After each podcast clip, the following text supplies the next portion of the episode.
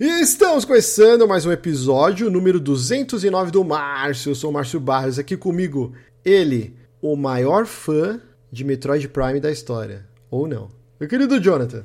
Olha aí, eu, pior que eu fiquei com dúvida, porque eu achei que com essa descrição seria o, o Otávio de quem você estaria falando.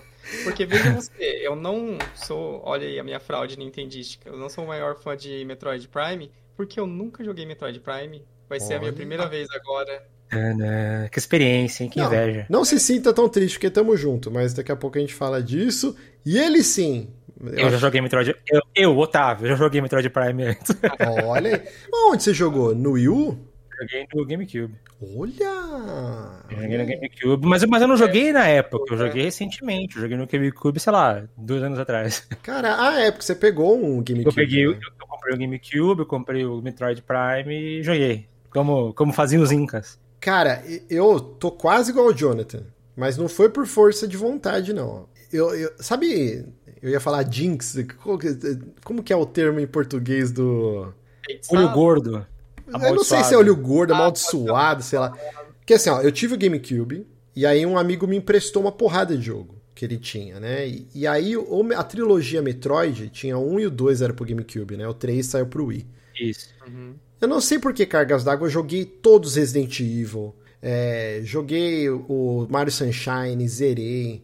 Wind Waker, joguei tudo, cara. Quando eu fui jogar o Metroid Prime, eu joguei um pouquinho, o começo, e aí eu tive que devolver pro cara. Eu não lembro o que aconteceu, se eu vendi meu GameCube, eu não lembro agora. Mas beleza, passou um tempão, comprei o Wii U. Uhum. Aí a Nintendo soltou lá na eShop, né, a trilogia remasterizada, né, pro, pro Wii U. Comprei joguei o tutorial. Falei, caraca, isso aqui é maravilhoso. E eu tinha comprado os nunch, o, Nunchucks, os Nunchuck, é, o... o Emotion Plus lá, tal, não sei o quê. O meu era aquele vermelhinho do Mario, aquela edição especial, tal, não sei o quê. Aí roubaram o meu Wii U. Aí agora eu comp... saiu agora pro, pro Switch, comprei. Aí joguei o tutorial inteiro e aí cheguei no primeiro no mapa lá, né, na floresta. E aí eu tô com medo agora de jogar essa porra. Vai dar Vão um... roubar o meu Switch. Né? O que, que vai acontecer dessa vez, pelo amor de Deus, assim. Mas eu vou jogar. Aí, mas aí agora tem 200 jogos, eu vou, vou ah, jogar ele aos poucos. Mas ano tá difícil mais. Mas aqui chamamos nosso querido Otávio para falar sobre muitas coisas. Hoje no programa nós vamos falar sobre a Nintendo Direct, vamos falar mais um pouquinho sobre Hogwarts Legacy, vamos falar sobre a precificação de jogos, né? 70 dólares o novo Zelda e gerou uma comoção nas redes sociais tal. Então a gente vai bater um papinho é, sobre essa parte de precificação de jogos. Vamos falar também sobre Hi-Fi Rush, que o Otávio adorou, e também sobre a polêmica com a Bagdex que é um jogo nacional aí é, emulando Pokémon, mas tem uma série de problemas por trás. A gente vai destrinchar isso. Antes de a gente começar aqui, eu tô sentindo que o Otávio quer falar alguma coisa. Eu não tive tempo de perguntar o que era Bagdex. Eu ia falar o que é Bagdex, você falou antes. Você vai descobrir ao longo do programa. Mas antes de a gente começar aqui o bate-papo, a gente sempre gosta de lembrar, por favor, gente, nos avaliem nas plataformas lá na Apple Podcasts, no Spotify. Ajuda demais você lá. Você não precisa nem escrever se você não quiser, deixa lá cinco estrelinhas ou segue a gente lá no Spotify, clica no sininho. Isso vai contando os algoritmos alavancarem a gente nos top 10, tal, atrair novos ouvintes, ajuda muito. Nós temos também o nosso financiamento coletivo, né, que é o apoia.se barra com 3 As. 5 reais por mês você ajuda demais e ganha acesso ao nosso grupo exclusivo do Telegram e do Discord e mantém a gente aqui é, gravando toda semana. A gente está soltando, né? Dois podcasts por semana. Um é o nosso podcast aqui temático, né? Sempre falando sobre videogames e assuntos, cultura pop e tal. Nós estamos lançando também durante a primeira temporada de The Last of Us, cada episódio a gente lança um programa dedicado e batendo um papo esmiuçando cada detalhe do episódio. E toda quinta-feira, a partir das 10 da noite, aqui no youtube.com.br Mars com 3As, eu estou jogando Zelda Breath of the Wild, do início até o fim. E enquanto isso, a gente fica trocando ideia sobre a vida. Semana passada a gente discutiu o Dia Mundial da Pizza, nossas pizzas favoritas, atrocidades cometidas com pizza, como colocar ketchup. e a gente discute tanta coisa maluca que eu não sei, eu, eu são os assuntos o, mais malucos. O assunto se perde. Eu consigo lembrar do tema principal, mas para onde a conversa foi durante. Não, ela não vai para lugares, ela é. vai para lugares. Açaí, as amizades de infância. A última semana foi bem, bem, bem bacana. É o momento música triste do Chaves, né? Pô, os amigos de infância, ninguém mais tem amigos de infância. Mas assistam lá que tá muito legal. E é isso. Então, sem mais delongas, vamos pro primeiro bloquinho aqui, que a gente vai discutir o quê? Nintendo Direct, então? Vamos começar? Vocês que sabem, por onde vocês querem começar. Ah, vamos para gente esquentar? Vamos esquentar, Nintendo Direct. Então, finalmente, os insiders estavam falando que ia ter não foi dessa vez. Agora vai. Não foi dessa é. vez de novo. Agora foi. Sempre falei que seria nessa data. Tá? Sempre assim que funciona. Eles acertaram. E aí a gente teve uma direct de 40 minutos e foi fantástica essa direct. Eu, eu gostei demais, assim. Eu acredito que aqui todo mundo curtiu. Sim, também gostei Sim. bastante. Teve. Uma das melhores directs do, dos últimos tempos. Sim. E, e, assim, a gente teve um dia antes, acho, né? O um anúncio que o Switch uhum. bateu mais de 122, 122 milhões de unidades vendidas, ultrapassou o PlayStation 4, né? E agora, para o Switch se, é, se tornar o console mais vendido de todos os tempos, ele tem que ultrapassar o, o DS, né? E o Play 2. É isso? Ou eu tô doido? Isso. Sim, ele já é o terceiro console mais vendido da história. Exato. É só o DS e o Play 2. E aí muita gente tava, ah, mas o Switch agora já tá no fim da vida, o Zelda é o último grande lançamento, nem a pau que a Nintendo vai conseguir vender, sei lá, 30 milhões de unidades e se tornar o console mais vendido. E assim, há controvérsias, eu acho que essa Direct mostrou que tem, pelo menos nesse primeiro semestre, tem bastante coisa interessante, tanto na parte de indies como é, jogos first party. E a Nintendo deixou a entender que não, que Zelda não é o último grande jogo para o Switch, que eles têm mais coisas aí na manga. Inclusive, eles aumentaram a produção né, do console. Então, sim, tudo indica que eles querem sim transformar o Switch no console mais vendido. E na boa, cara, se você já conseguiu atingir todas essas metas que eles atingiram, você não ia fazer um esforço hercúleo. Porra, só falta 30 milhões, a gente já vendeu 122, vamos. Eu acho, é, eu acho que não, e também tem aquela coisa, né? A console tem vida longa, né? Mesmo que você lance um novo, ele continua vendendo. Sim. Eu acho que, porque tem um catálogo grande, tem grandes jogos, você lança um que eles lançam um novo ano que vem. O preço do antigo vai cair. Eu ainda acho que ainda vende mais 30 milhões. É, não, a gente tem que levar em consideração esse aspecto das vendas e do valor. A gente tem que lembrar que o Switch tá no sexto ano, e, é. entrando no sexto ano, e ele não teve um corte de preço oficial ainda.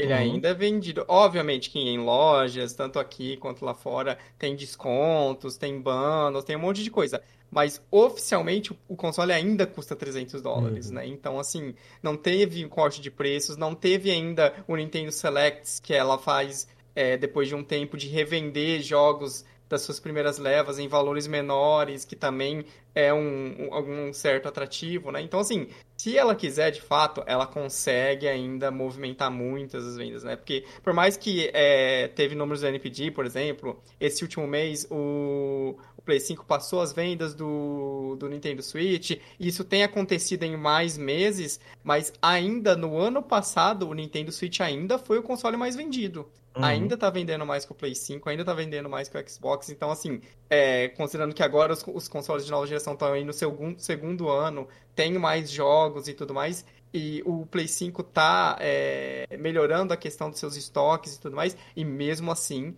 o Nintendo Switch tá vendendo muito bem ainda, sabe? É só uma correçãozinha, Jonathan. Terceiro ano já da geração atual, cara. Olha aí. É verdade. já. É verdade. Então... É... Mas eu acho assim que. É, é, é, parece que só começou agora, então a gente não sabe. é, a gente ainda tá na, luta, na luta pelos 60 frames. Mas eu, eu acho que tem lenha para queimar ainda. E se a Nintendo quiser, ela consegue. E eu não digo que a Nintendo ela tem um fator nostálgico muito forte. E se ela investir no, na assinatura dela, né, no, no online, e nessa Direct mostrou agora com, aqui, com eles in, incluíram o Game Boy, Game Boy Color e Game Boy Advance. E tem muito jogo para colocar nesse catálogo. E ainda tem GameCube, tem mais, mais coisas do Nintendo 64, mais coisas do Super Nintendo. Tem um catálogo absurdo de jogos que, ele pode, que eles podem acrescentar nesse serviço online e enriquecer né, é, a, a biblioteca do Switch e transformar ele na experiência definitiva da Nintendo, né? Porque todo mundo tá nessa expectativa desde o, desde o Wii, quando eles inventaram o Virtual Console, uhum. você ter a experiência definitiva onde você tem acesso ao seu catálogo inteiro, né? E aí, ah, não foi dessa vez. Aí chegou o Wii U, fracasso. E o Switch a gente tá esperando esse momento. Tem tanta coisa que eles podem lançar e aí tá conta gotas. Mas se eles é. quiserem, é. eles conseguem sim, cara. E até, e até jogos de Wii, né? Que o Wii tem um sistema de controle um pouco peculiar, mas que você consegue replicar competentemente com o Joy-Con. O, o, Switch, ele, é, ele tem tudo para ter tudo da Nintendo. Não precisa sim. ter todos os jogos do Wii, mas os jogos da Nintendo, do, do acho que do Wii U ainda faltam poucos jogos, mas acho que os, os, grandes que todo mundo queria já estão lá. Uhum. GameCube é uma coisa que ele, nos últimos anos, dois, três anos, dois, três anos, ele ganhou muita força. Ele, as pessoas que queriam ter um GameCube na época, ou que tiveram, agora podem comprar as próprias coisas. Então é por isso que hoje em dia um jogo de GameCube custa 800 reais. Isso é caríssimo um jogo de GameCube. E é, se você coloca isso no serviço, isso atrai muita, muita, muita gente. Sim. É, Sim. e tem uma cauda longa, né? Muita gente que ainda não comprou um Switch, mais pra frente pode acabar entrando, né? Porque a gente fala, ah, o, o Wii é fora da curva porque ele alcançou um público fora da bolha, né? Sei lá, a avó do cara que nunca teve videogame comprou por causa do, da balança lá, do, do Wii Fit e tal. Alcançou uma esfera muito grande de pessoas que não eram jogadores de videogame. E aí você replicar isso no Switch é complicado. Mas o mercado de videogames também, ainda mais pós-pandemia, deu uma puta alavancada, né? Porque Sim. as pessoas que não ficavam em casa jogando videogame tiveram que ficar por dois anos dentro de casa. E, e muita gente acabou a pandemia, tomou vacina e nunca mais vai encostar no videogame. Mas muita gente que pegou o gosto vai ficar. Entendeu? Sim. Então o mercado se ampliou. Então eu acho que sim, dá para estourar essa bolha. Eu acho que a Nintendo alcança esses números, né? Além do, dessa então, da inclusão do Game Boy, do Game Boy Advanced no, no serviço online, a gente teve diversas demos e eu acho isso um grande trunfo da, das directs, né? De você mostrar um jogo e falar, ó, a demo já está disponível na eShop. E Sim. muitas dessas demos, a, o avanço fica salvo para o jogo principal, né? Então teve Octof uhum. Octopath Traveler 2, que eu baixei, mas ainda não consegui jogar. E Sea of Stars. Stars que eu joguei hoje a demo, fantástico, meu Deus do céu. Eu não consegui jogar nada dele, cara, mas eu assim, mas é compra certa, eu sei que eu vou jogar ele. Inacreditável. Para quem é fã de Chrono Trigger, esse jogo, quem não comprar merece um, um rodo, sei lá. alguém vem, você vai estar na rua, alguém vai picar o rodo em você, assim, porque é maravilhoso, assim.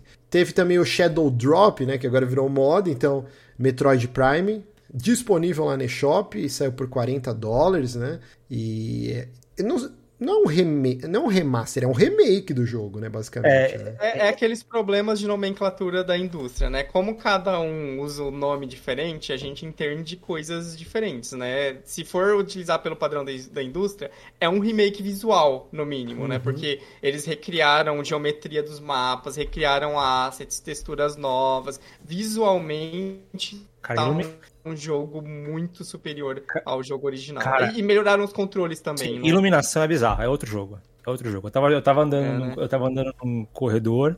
E aí eu tava. Eu, eu, coloquei, eu coloquei o Metroid Prime no Steam Deck, né? Só que eu coloquei e nunca. Não joguei, porque, enfim, é isso aí. Aí eu falei, não, eu quero, eu quero, eu, quero, eu quero ver como é que é esse corredor aqui, porque tá muito diferente, não é como eu lembro. Eu fui cheguei na mesma parte lá. E assim, a iluminação, você joga no remake, as áreas escuras, elas são escuras mesmo, e você fica aquela coisa opressiva, puta, eu não sei muito bem o que tá ali. É, é um trabalho, assim, primoroso. Acho que rema remake, remaster, bom nesse nível, só os que a NetDive faz. Ela fez para alguns jogos clássicos de Nintendo 64. E, assim, é igual os que a NetDive faz, e esse, nesse caso, superior. É, talvez o melhor, assim, remaster barra remake aí. É, pra mim ele tá no patamar do que a Bluepoint é. fez com o Demon Souls. Que sim, é, sim. mantém né, a estrutura do jogo original, mas refizeram tudo graficamente, né? Lapidaram a jogabilidade.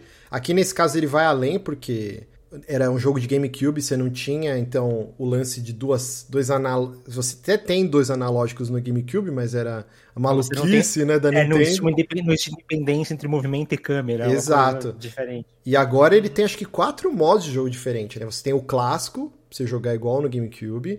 Tem o modo padrão do, dos FPS de hoje, né? Você controlando câmera com analógico e, e movimento com o outro. Tem o modo para jogar com os Joy-Cons. E tem uhum. acho que um quarto modo que eu não lembro agora exatamente o que, que é, mas eu acho que são quatro modos que você tem. Então realmente é um remake, cara. Eu não sei porque eles botaram remastered lá, né? Mas é um remake. Assim. Eu, eu, acho que eles colocam o remaster para baixar a expectativa, porque eu acho que apesar uhum. dele ser um jogo que tá visualmente é. muito superior, Hoje em dia, quando você fala remake, as pessoas pensam em Resident Evil 2. Sim. É, falar, ah, tá vendo? Olha como é que é o remake da Nintendo. É. Ah, porcaria! Olha Dead Space, aqui, Dead Space novo, né? Tipo... É, então eu acho que eles colocam o remaster como uma proteção, assim, uhum. porque as pessoas já vão esperando menos e encontraram muito mais. E no momento, acho que ele tava com 96, caiu para 95, mas é o jogo mais bem avaliado, né, do ano no Metacritic. Sim. E tem tudo para se manter lá ao longo do, do resto do uhum. ano, assim, cara. Então. E, e, até porque é um jogo que se mantém, né? Eu tô jogando ele de novo, eu fico jogando e pensando, caralho, esse jogo é muito bom. É, eu, eu, eu, joguei por enquanto o tutorial, adorei, mas eu vou, eu vou começar tudo de novo, né? Que eu tô jogando Hogwarts Legacy, tava jogando Dead Space, joguei as demos que saíram na Direct, então depois eu quero sentar e jogar só ele, vou fazer o tutorial de novo, tudo, mas o que eu joguei eu adorei e eu amo Metroid, né? Então eu preciso limpar essa mancha do currículo aí, que é os Primes. E vão torcer pro 2 e o 3, né? Também né, terem é, é, esse cuidado aí. Então, hoje, hoje voltou esse assunto, né? Porque a, é aquele rumor que né, a gente tava falando de anos e anos. Tinha um rumor que ia ser uns, os três em um pacote só. E aí, eventualmente, esse mudor, rumor mudou para que seria só o primeiro, mas o primeiro seria refeito. E aí hoje teve o Jeff Grubb falando no podcast dele, enfim, que o 2 e o 3 vai sair também, mas ele não vai ser totalmente refeito, ele vai ser mais um port HD dos jogos anteriores, sabe? Não vai ter esse mesmo tratamento. É, que já estão prontos lá no Wii U, né? Sim, é, sim. Se for só transferência daqueles jogos, né? Uhum. Seria meio que um upgrade de resolução e talvez adaptar a jogabilidade, nada no nível do trabalho que foi esse. Que assim, uhum. mesmo se você jogar os antigos hoje em dia, eles ainda são bonitos. Então, se lançar esse como um grande chamariz, os outros dois vão vender simplesmente por serem bons jogos mesmo. É, Octopath Traveler 2, você chegou a jogar, Jonathan? A demo? Você tava empolgado Joguei, Eu estou empolgado ainda, mas para quem é, precisa ser dito, é, pelo menos na demo, a minha impressão que eu tive é que ele ainda vai manter o mesmo problema do primeiro jogo, que hum. é de apresentar histórias separadas. Por mais que eles mostraram, por exemplo, que agora vai ter umas histórias em que os personagens vão se, se, se misturar e tudo mais, os primeiros capítulos que eles mostram na demo, eles são individuais. Então, tipo assim, eu fiz o primeiro capítulo de três personagens, porque a demo tem três horas. E aí ela para, né? Então eu fiz os três capítulos de três personagens. E é aquilo, cada personagem fazendo a sua historinha, sabe? Não teve conexão nenhuma. Então, para quem não gostou isso no, no, primeiro jogo, talvez a minha impressão inicial é que vai continuar sendo um problema no segundo jogo. Entendi. Mas o resto, o combate está melhorado, os visuais estão muito fodas, é uma evolução muito bacana daquele formato do HD 2D. Então, assim, é, ainda estou muito animado, mas tem esse porém aí, né? É, essa, essa questão da, das histórias não se interconectarem nunca me incomodou na época. Eu, eu entendo que as pessoas se incomodaram, eu entendo por quê. Uhum. Os trailers passavam a impressão de que ia, ser essa, ia ter essa uhum. interconectividade de uma forma fluida, que ia ser muito incrível, e não é nada disso. Mas como jogo, como RPG, é um RPG muito gostoso de jogar, com sistema de batalha legal. Mas, beleza, os personagens estão lá, parece que eles não se conhecem, mas não me importou, eu conhecia eles e para mim isso era o que importava. é um jogo que eu gostei, eu entendo as críticas dele, é, são todas verdade. Mas eu lembro que eu falei, pô, mas eu gostei do jogo, o jogo é tão bacaninho. eu tenho que jogar isso também. É, de demo, acho que foi isso, né? Foram essas, né? Não teve mais nada além Foram. Disso. Teve Kirby. Ah, Kirby é, teve demo ela, também. Sea of Stars. Uhum. É, do Sea of Stars, só pra bem rápido, assim, eu joguei hoje. Graficamente tá lindo. É, a movimentação dele muito legal, assim, ele vai além do padrão dos de RPGs, né? Então você tem muita possibilidade de explorar o cenário, seu personagem escala, ele se taca de barrancos, coisas que em RPG você é totalmente truncado, né? Você só pode descer se tiver uma escadinha e tal. Aqui não. Até no tutorial lá eles te mostram, você pode hum. escalar e você aciona a ponte, você anda por corda bamba, você tem pescaria, você pode sempre nas dungeons tem a possibilidade de você montar um, um acampamento, aquela cena clássica do Chrono Trigger, né? Que até tô, tô cobiçando aí pegar um uhum. quadro aí que fizeram na internet. Mais pra frente a gente vai falar disso. Não hoje, mas quando chegar o meu que eu já encomendei. E aquela cena clássica do Chrono Trigger, você tem lá, e aí os personagens. Bem Dragon Quest 11 que tem isso também, né? Fica todo mundo, cada um fazendo uma coisa, você vai trocando ideia com a sua party. Aí você tem é, a parte de culinária que virou padrão agora na indústria depois do Breath of the Wild, assim. Então você vai pegando itens durante a exploração, você pesca, então você compra nas lojas e aí você vai montando os pratos e aí tem um, uma quantidade X que você pode cozinhar e aí você vai usar esses itens no, durante as batalhas para recuperar HP. E aí tem os pratos. E aí conforme você vai cozinhando as etapas do processo, é tudo desenhado assim numa pixel art inacreditável. Tem os combates combinados igual do Chrono Trigger, onde você junta dois ou três personagens da sua party, e eles dão aqueles ataques escalafobéticos. Ou a parte da batalha é aquele esquema Super Mario RPG, se você conseguir apertar o botão Justo na hora do ataque você dá um ataque dobrado. E na defesa também, se você uhum. consegue se proteger e diminuir o dano. É, tem uma parada que eu achei muito interessante. Quando você ataca o inimigo, alguns inimigos eles liberam algumas esferas no chão. E aí, quando começa o turno do próximo personagem, se você apertar o gatilho, você pega essas esferas e elas acumulam como pontos para você fazer outros combos. Então, assim, é, é um combate por turno clássico de RPG, mas ele tem tanta coisa acontecendo que não fica aquele negócio monótono de, tipo, você ficar só esmirilhando o botão, ataca, ataca, ataca. Quando você tá muito evoluído, você não aguenta mais o combate. Uhum. Eu não sei aqui, depois de tantas horas de jogo, mas eu senti que eles estão tentando trazer frescor de várias ideias para não ficar um combate por turno padrão e enfadonho, assim, sabe? Então sempre tá acontecendo alguma coisa de você ter que dar um combo é, em cima dos personagens, quando eles estão preparando ataque é, o personagem aparece um reloginho. Então, assim, vai três turnos. Em três turnos, esse cara vai dar um golpe, uma habilidade uhum. dele que vai destruir a sua par, assim, ele vai tirar muito dano. E você tem como ou diminuir o dano desse ataque dele, ou desarmar ele completamente, ele não vai dar esse ataque. E aí aparece uma combinação em cima da cabeça do, do monstro. Então lá, três turnos e aparece. Você tem que dar um golpe é, de concussão, um golpe de corte e uma magia. Então, uhum. se nesses três turnos você conseguir, cada, cada personagem seu, ele dá um tipo de dano. Então, o cara que tem a espada, eu preciso dar uma ou duas espadadas nele. Aí ele vai quebrar esses quadradinhos na cabeça do personagem. Se eu conseguir zerar isso, acabou a magia do cara. Ele perdeu a, a possibilidade de soltar essa magia. Ou se ele soltar, ele vai, vai dar um dano muito menor. Cara, é um combate tão rico, tão divertido assim. E tem a, a duração da demo, acho que é uns 40 minutos, é uma dungeon lá que você tem. Tem uhum. puzzle, foi a única coisa que eu não gostei, mas eu sei que é algo muito específico meu. Eu odeio puzzle em jogo. Eu acho que se eu quisesse jogar puzzle, eu ia jogar The Witness lá do, do cara do Braid lá. Tipo, eu é, odeio, é, mas é, cara. Mas é um negócio dia... meu, eu sei. E aí é, é uns, uns puzzles meio Goof Troop, meio Lufia, sabe? Lufia 1 e 2, o Jonathan zerou é. recentemente, que você pega, empurra um bloco e aí cobre um negócio. Aí, beleza, é um negócio meu, e aí provavelmente cinco minutos que eu empacar, eu vou lá e olho no YouTube e, vejo a solução, assim. Mas é. Eu não gosto disso. Mas o personagem nada, exploração de cenário gigante. Cara, jogão, esse é compra garantida e acho que vai ser um dos jogos mais bem avaliados desse ano com certeza, cara. Tô chutando é, 90 para cima também. fácil, assim. E recebeu data, né? 29 de agosto. Sim. Uma boa data.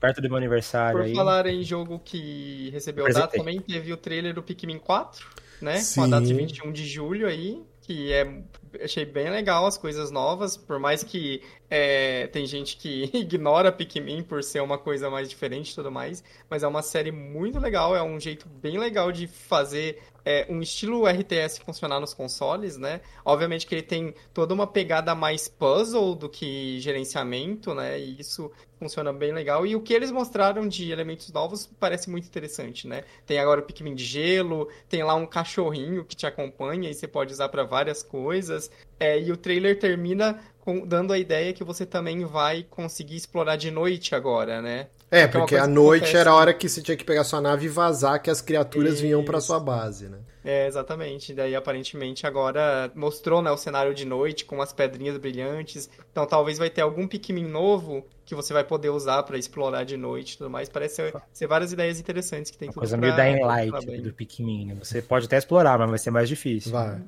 É, vai, vai ser tipo cara, mesmo. Mas, cara, mas Pikmin é maravilhoso. Eu acho que se você nunca deu a chance e você tem a possibilidade de jogar, jogue. A gente, eu, eu, porque eu já fiz isso. Eu olhei e falei, pô, mas esses bichinhos, esses chapolim, chapolinzinho colorido aqui, que palhaçada é essa? O que, que tá acontecendo? A primeira vez que eu joguei Pikmin, que foi o Pikmin 3 no Wii U, eu fiquei apaixonado. É maravilhoso. Não, eu sinto até dificuldade em falar que ele é um RTS. Obviamente ele é um. É que quando a gente fala em RTS, na hora vem na cabeça, sei lá, StarCraft, Warcraft, Sim. Age of Empires, e não tem nada a ver, né? Pikmin, ele é algo único. Acho que os, os jogos mais próximos que eu já tive de experiência perto de Pikmin é aquele Overlord 1 e 2, que saiu para 360, uhum. saiu para PC que é o mais próximo, assim, de Pikmin. E são jogos bem divertidos, inclusive. Mas Pikmin é um negócio muito único. E é, é difícil você explicar para alguém. Lá no nosso grupo do Telegram também, infernizei a galera, joga, joga. E aí até o Thiago Rente esses dias falou: pô, Marcos,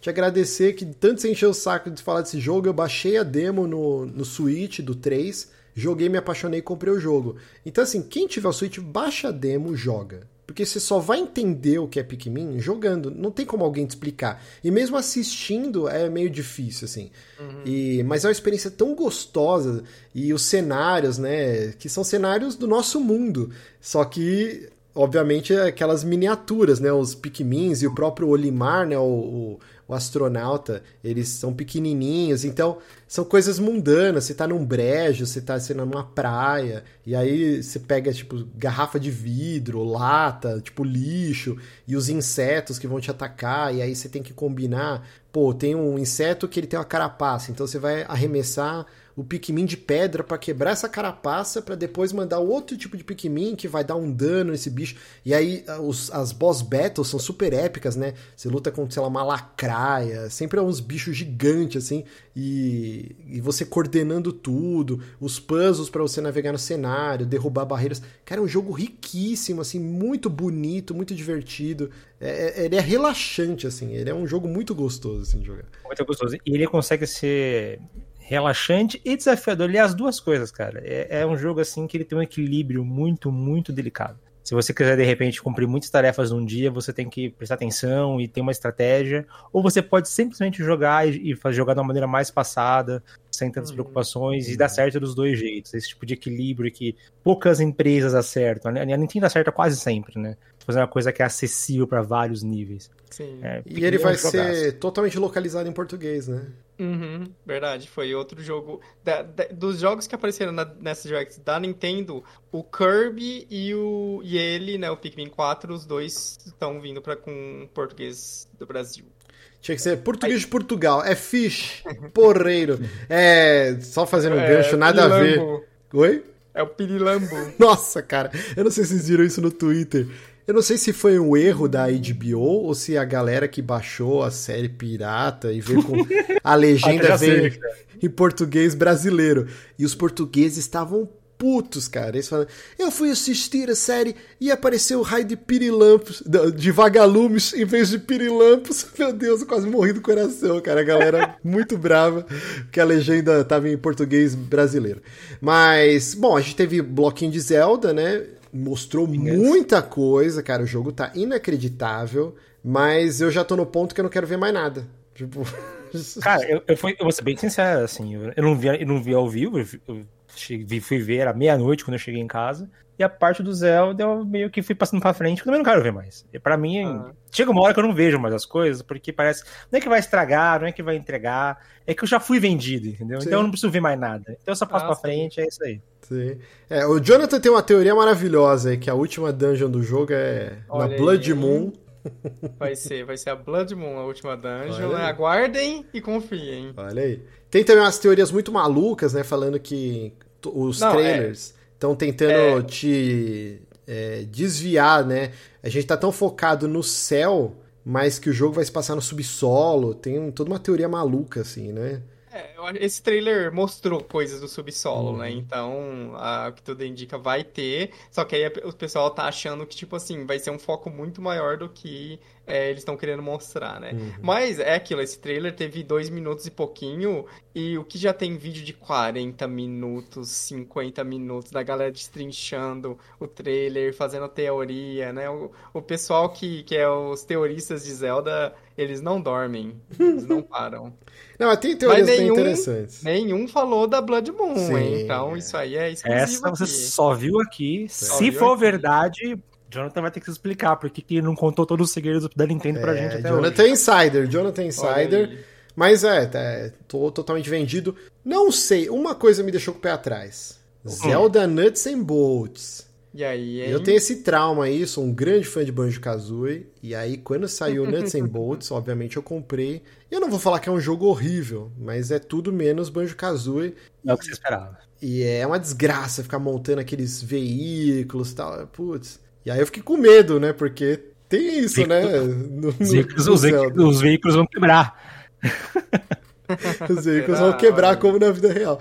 Mas eu não sei como vai funcionar esse lance aí. Não, eu fiquei bastante curioso, porque assim, a... até então, e mesmo com esse trailer, a Nintendo tá sendo esperta com Tears of the Kingdom, né? Porque o maior marketing do Tears of the Kingdom, na verdade, é Breath of the Wild. E ela sabe disso. Então, cada trailer é aquela coisa que mostra né, elementos e tudo mais. E até então, tinha os elementos de história novos, né? E isso tava, né, pra enxergar a galera que faz as teorias. Mas em termos de gameplay, a, o jogo tava aparecendo, tá, é o 1 só que 2, né? Era mais da experiência de Breath of the Wild, com a diferença que vai ter as nuvens do céu, as ilhas flutuantes e tudo mais. E aí, eles mostraram essa coisa dos veículos. E uma coisa que eu acho muito interessante disso, obviamente, vamos ver como que vai funcionar no jogo, é que o que a gente mais vê dos cinco anos que desde o lançamento de Breath of the Wild é a galera fazendo maluquice no jogo. É a galera criando veículos do tipo, uhum. colocando um veículo em cima do outro e usando stasis para fazer ele voar, ou pegando o barquinho e colocando um, um baú no barquinho e empurrando o baú com magnésio. Essas loucuras. E o que a Nintendo fez foi, ah, a gente sabe, a gente tem esse sistema de físicas do primeiro jogo, né, que tudo funciona, é como você imaginaria, e agora a gente vai usar isso como uma mecânica para construir esses veículos. Vocês construíram os veículos no primeiro jogo, agora isso vai ser feito de uma forma oficial. Tanto que a gente vê que os veículos que mostraram, que são tipo três, né? Tem o carro, um hoverboard e um balão, eles são quase que as mesmas peças interligadas de maneiras diferentes. E aí tem uma substância verde que parece ser a cola que está juntando tudo isso, né? Uhum. E, por exemplo, aquele hoverboard são quatro hélices, e aí no vídeo, no trailer, você vê que em diversos momentos o Link está andando em partes do mapa que tem essas hélices jogadas no chão, escondidas e tudo mais. E são quatro hélices juntas, coladas, numa, numa porta de metal Tipo, uma porta de metal que a gente encontrava nas dungeons do primeiro jogo, nos uhum. shrines, sabe? Então parece que isso é muito uma coisa assim que você vai achar o Sucateiro. que você quiser, pegar no cenário e montar, e aí você se divirta. Monta Zelda Rainha das Sucatas. Ah, e aí você pode colocar, beleza, lembra Nuts and Bolts e tal, mas você vai ter uma camada Nintendo de polimento ali que num jogo que já tem toda essa questão de da física, de como Sim. as coisas funcionam, como você espera que elas funcionem. Aí você coloca um polimento extra e eu não acho que eles iam colocar algo no jogo se ele não fosse acrescentar. Acho que, da pior das hipóteses, vai ser algo que você não curte muito e você ignora. Mas é, é, deve ter acrescentado. É, eu só não quero aquela moto desgraçada de novo da DLC, porque você não conseguia andar cinco minutos sem cair daquela porra, de tanto barranco e pedra que tem. A última coisa que o Link tinha que ter era uma moto, cara. Naquele é, terreno Aquela moto é um negócio muito massa velho, né? Olha que legal isso aqui, gente. Aquela moto só serviu para ser DLC no Mario Kart. Mas é isso. É, só para a gente encerrar esse bloquinho da Nintendo Direct, cada um é, fala, faz uma menção honrosa em um jogo que a gente deixou de falar. Eu vou começar aqui. Decapolice, cara, me surpreendeu demais. Infelizmente ainda não dá para você colocar na wishlist, não consegui pelo menos. E também não tem demo. O jogo tá previsto para ano que vem, né? Ou esse não, ano. é esse ano. Ah, esse ano? Uhum. Pô, cara, esse jogo me chamou muito assim. Eu achei ele graficamente lindíssimo. Fiquei uhum. Com o escopo da cidade, assim. Eu falei, caraca, isso vai rodar no Switch? Aí eu lembrei do Xenoblade. Eu falei, ok. é só a Game Freak que não sabe fazer jogo mesmo, então. que essa, essa Direct foi muito o retorno da Level 5. Porque Sim. teve esse, que é um jogo novo dela, e aí teve é, o Professor Laytor, e teve também um outro port dela, então teve bastante coisa assim dela voltando com força e com, com tudo. Ah, deixa eu enaltecer o Jonathan, que a gente tava assistindo junto a Direct, e cara, sei lá, 5 segundos desse jogo o Jonathan falou, level 5? E aí no final, assim, do trailer apareceu level 5. Cara, caraca, eu falei, parabéns, Jonathan. Então, minha menção rosa aí, Decapolice, assim, tomara que tenha uma demo, assim, parece ser muito bom. Otávio. É, para mim, eu não esperava que isso nunca fosse ser relançado, porque, de novo, o GameCube tá em alta, mas não é um dos jogos mais famosos do GameCube, mas problemas eu nunca vejo tanto assim. Mas vai ser relançado, Batem Kaitos 1 e 2, o RPG ali da época do GameCube, RPG japonês, que claramente o Márcio falou pra mim. Isso é claramente a coisa que só o Otávio gosta. Na hora que teve, eu falei pro Jonathan, meu Deus, jogo de baralho Otávio. e é um jogo que ele é, eu acho que ele é, ele é muito bom, ele é muito difícil de achar. É, então, traz ele para um novo público, vai, vai tornar ele acessível, quem sabe criar novos fãs. E gostei bastante de ver. E eu, eu tinha um outro destaque, que também era uma outra coisa que vai ser relançada, que é o Ghost Trick, que é um dos melhores jogos do DS. Remake, né? Um remake, é, né? Isso, é um dos melhores jogos do DS. Eu tava lá, entre aspas, preso no DS. E vai ser muito bacana poder jogar no Switch. Tô bom. E você, Jonathan?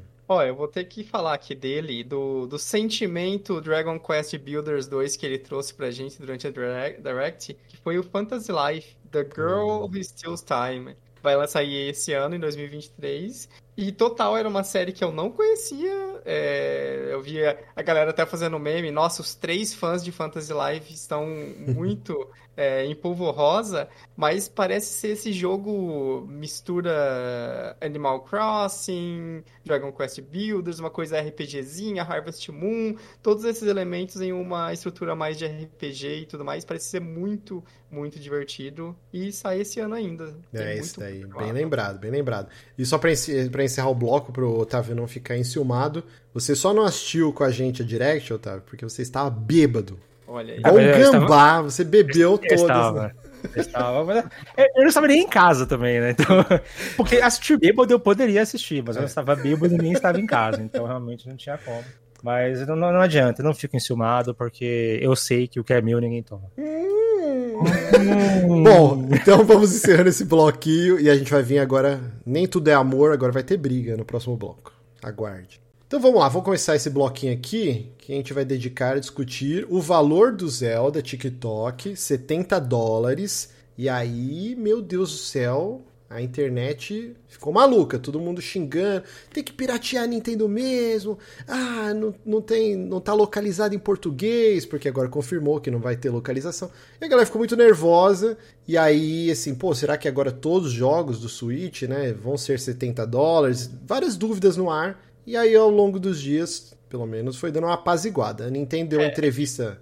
Rolou, é, rolou o, o, timing foi todo bugado, né? Porque o que aconteceu foi que as lojas atualizaram um dia antes da, ah, é um.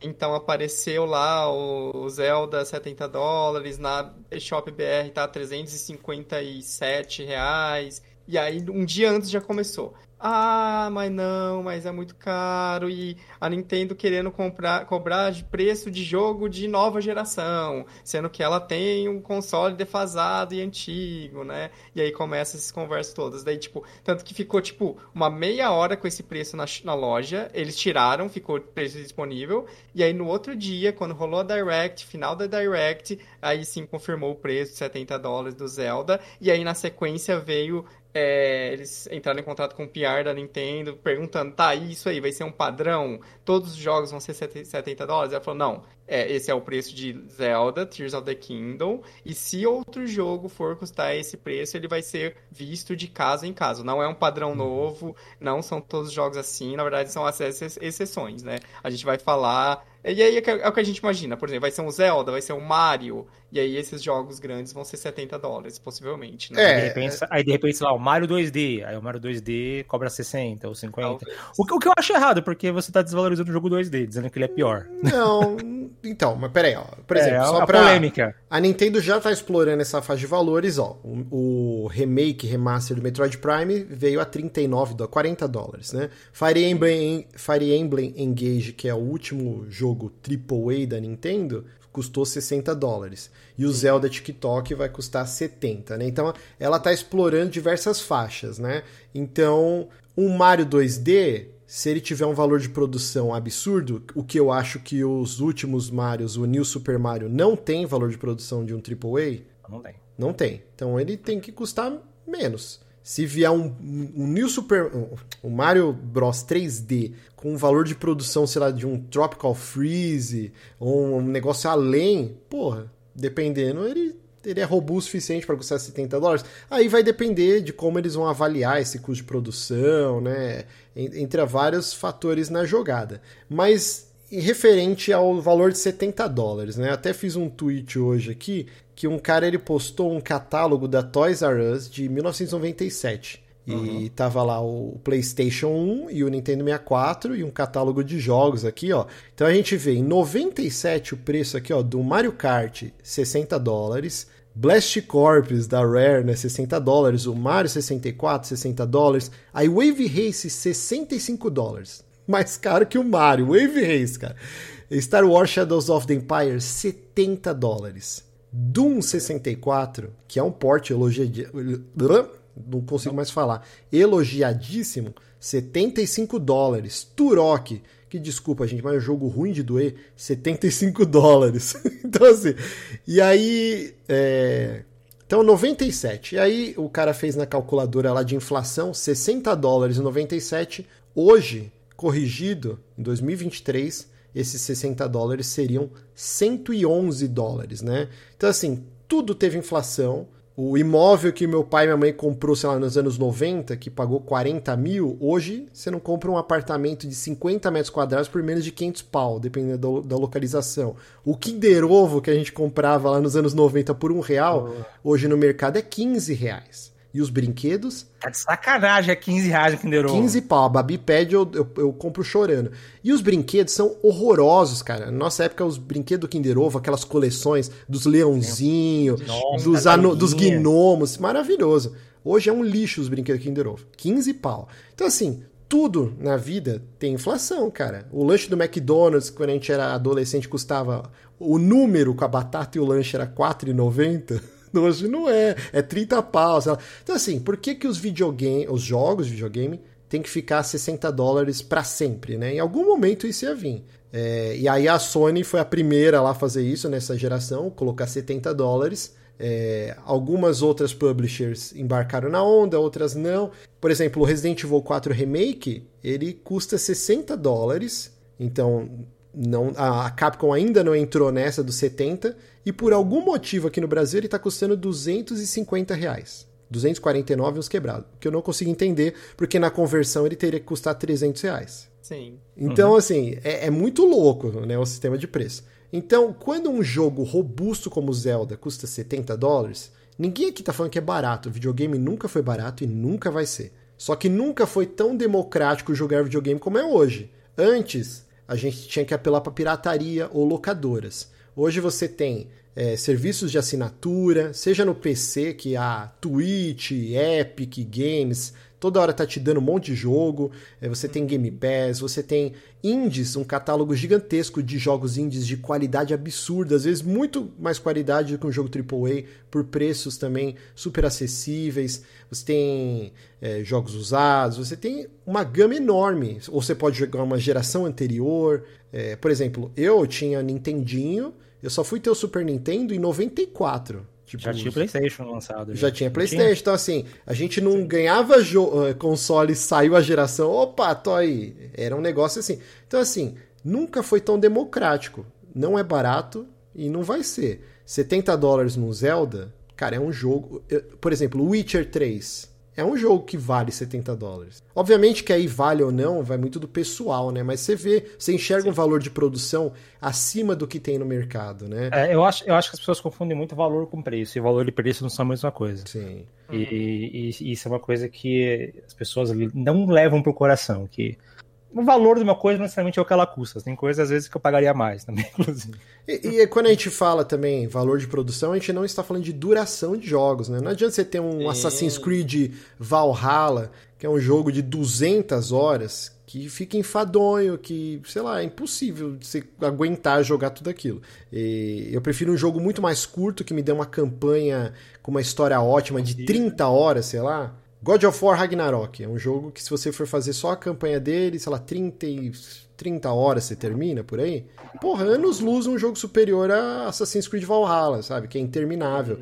Então, assim, Sim. duração não quer dizer qualidade, né? Às vezes, na verdade, isso destrói um jogo, né? Ele, ah, muitos jogos. Ele muitos excede jogos. a estadia dele em muito, né?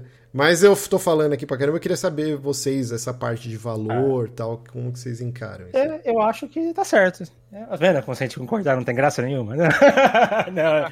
não, não, não, não. Tenho assim, eu acho que. Eu entendo todos esses argumentos, eu acho que eles são lógicos, eles fazem sentido. Mas existem, assim, nu, é, nuances e é, atenuantes nas coisas. Você pega ali o preço de um jogo de Nintendo 64 num mercado que era muito menor, vendia muito menos jogos, numa, numa época onde você tinha que fazer um cartucho que tinha chips lógicos no cartucho, então a produção do cartucho era mais caro, você tinha a distribuição física disso para todos os lugares, que era muito mais caro. Então, realmente faz, é, faz sentido custar tanto quanto custava. Já tem muitos anos, né? Isso é verdade, tem muitos anos que os jogos custam 60 dólares, mas eles não custam só 60 dólares, né? Porque todos os jogos já saem como falou planejado da DLC, da expansão, da, da microtransação. E tudo isso era supostamente, não, nós vamos fazer tudo isso, que com isso nós conseguimos manter esse jogo a 60 dólares. Nice. Agora os jogos são 70 e eles ainda vão ter tudo isso. A Sony ainda vai lançar um modo de jogo que fazia parte de Last of Us como um jogo separado. E outras atenuantes também, como o fato de que 80% das vendas dos jogos hoje em dia são digitais. Você não precisa, você não precisa mandar, você não precisa imprimir CD, CD que já é barato de imprimir, muito mais do que um cartucho. Você não precisava imprimir, ah, não, veja bem, nós temos 100 milhões de Playstations, vamos fazer 100 milhões de cópias de Last of Us. Não existe isso. Eles fazem uma coisa, eles fazem um número muito menor de cópias, chip um número muito menor de cópias. Grande parte das vendas são digitais com custo zero de distribuição. E mesmo assim, nessa cópia de custo zero, que é um download para o seu HD, custa 60 dólares. Então eles já estão ganhando valor em cima disso. Sim. Então, assim, toda essa coisa de que ah, eu entendo que existe inflação para as coisas, eu entendo que os jogos são mais caros de fazer, mas eu acho que essas empresas ganham em cima da gente com muita folga o valor que elas investem. Todo ano as empresas falam: não, foi o maior recorde da história dos videogames. Dois, três, quatro anos seguidos. Então, assim, não existe justificativa. É legal, inflação é verdade, existe. Tudo tem inflação. Papel higiênico é caro, hoje em dia tudo é caro. Só que essa não é a história eu, eu, fico chateado, porque eu me sinto feito de otário quando as empresas querem vender para mim essa história da inflação. O que eles querem é ganhar mais dinheiro para pagar dividendos para os seus acionistas. Ah, isso e é tá certo! Eles têm que fazer isso mesmo, é o capitalismo, não fazer o quê? A gente não, a gente não vive nesse, a gente vive nesse sistema. É isso aí. Mas aí você vem falar para mim que. Não tô fazendo você, Márcio, não tô dizendo que você tá fazendo isso. Mas é que a, a, a, indústria, as pessoas tentam fazer. Não, mas veja bem, tá muito caro fazer jogo, a gente não sabe mais o que a gente faz, a gente não tem dinheiro, a gente precisa aumentar os jogos, o Jim Ryan tá, o Jim Ryan tá na casa dele, ele teve que parar de comprar Nespresso, começou a passar café no coador, porque ele quer fazer jogo e não consegue. É, é, essas coisas, elas não me... Não é isso, entendeu? Dito tudo isso, é, eu entendo porque as empresas fazem isso. Todo mundo quer ganhar mais dinheiro, elas querem ganhar mais dinheiro. No capitalismo, a ideia é que você tem crescimento infinito, os acionistas querem isso também. Eles têm um mercado cada vez maior, eles querem explorar esse mercado, e eles sabem que a gente vai pagar. É, a, a, Sony tinha um mercado gigante e ela foi a primeira que fez porque ela sabia que, que, que, as, que os fãs dela iam pagar. Porque ela vê como eles ficam na internet. Assim, esses, esses caras vão pagar qualquer coisa que a gente faz. E eles testaram e eles pagaram. Sim. E aí, o que, que a Microsoft fez? Pô, eles estão pagando, vamos cobrar também, né? Vai, vai ser 70 dólares também. Aí a Nintendo lançou Breath of the Wild, um dos jogos mais influentes de todos os tempos, vai lançar a sequência para esse jogo Aí ela olha, pra, aí ela, ela olha, olha, lá o mercado. Chegou um acionista ali e falou pro seu Nintendo: Qual é o seu Nintendo? Os caras lançaram Return a 70 dólares. Não fala mal de Return, não, não. Não, não, não é, não é que eu jogo. Eu jogo bom, eu gosto de Return. Só que ele não é Breath of the Wild, né? Ah, Os caras lançaram Return a 70 dólares. A gente vai lançar a 60? A sequência de Breath of the Wild? Não, vou lançar a 70. Até porque, é o que eu falei antes, as pessoas confundem preço com valor. E se você lança Breath of the Wild custando menos do que Last of Us, menos do que Returnal, menos do que esses jogos que agora custam 70 dólares, para muita gente você está dizendo que o jogo vale menos. E, e, e, a Nintendo jamais vai aceitar isso. Então ela pode pegar um jogo menor dela e vendendo por um valor menor. Só que os grandes jogos dela, ela vai equiparar a ideia do valor, porque as pessoas confundem preço com valor. E a Nintendo Sim. foi isso há muito tempo. É por isso que os jogos da Nintendo raramente têm promoção. Porque é... eles, nunca, eles nunca derrubam a ideia do valor do jogo. E, e você vê como um vai influenciando o outro, né? Porque teve uma entrevista que não é, já não é tão recente assim do Jim Ryan, que ele falava que eles queriam copiar o modelo da Nintendo dos jogos Evergreen, né? Que são jogos Sim. que eles continuam mantendo um valor com promoções mais moderadas, e, mas você agrega valor ao produto, né? Quando a Nintendo lança um jogo, vai ter uma promoção, sei lá, daqui dois anos, mas ele não vai custar 10 dólares. Ele vai custar, não. sei lá, 50 dólares. Sei lá, 55. 70, vai custar 55. Exato. E, e, e o que, que acontece, Márcio? Uma coisa que acontece comigo, porque eu já falei isso e eu vejo as pessoas falarem. Às vezes eu vou comprar um jogo, já um jogo da Nintendo que eu nem tenho tempo de jogar agora. Mas eu vou falar, eu vou comprar agora, porque que diferença faz eu comprar agora ou mês que vem? É, e você, você mantém a pompa, é. né? A, é a uhum. noção de valor mesmo. É, Pô, é Breath of the Wild é um jogo que lançou em 2017, super influente.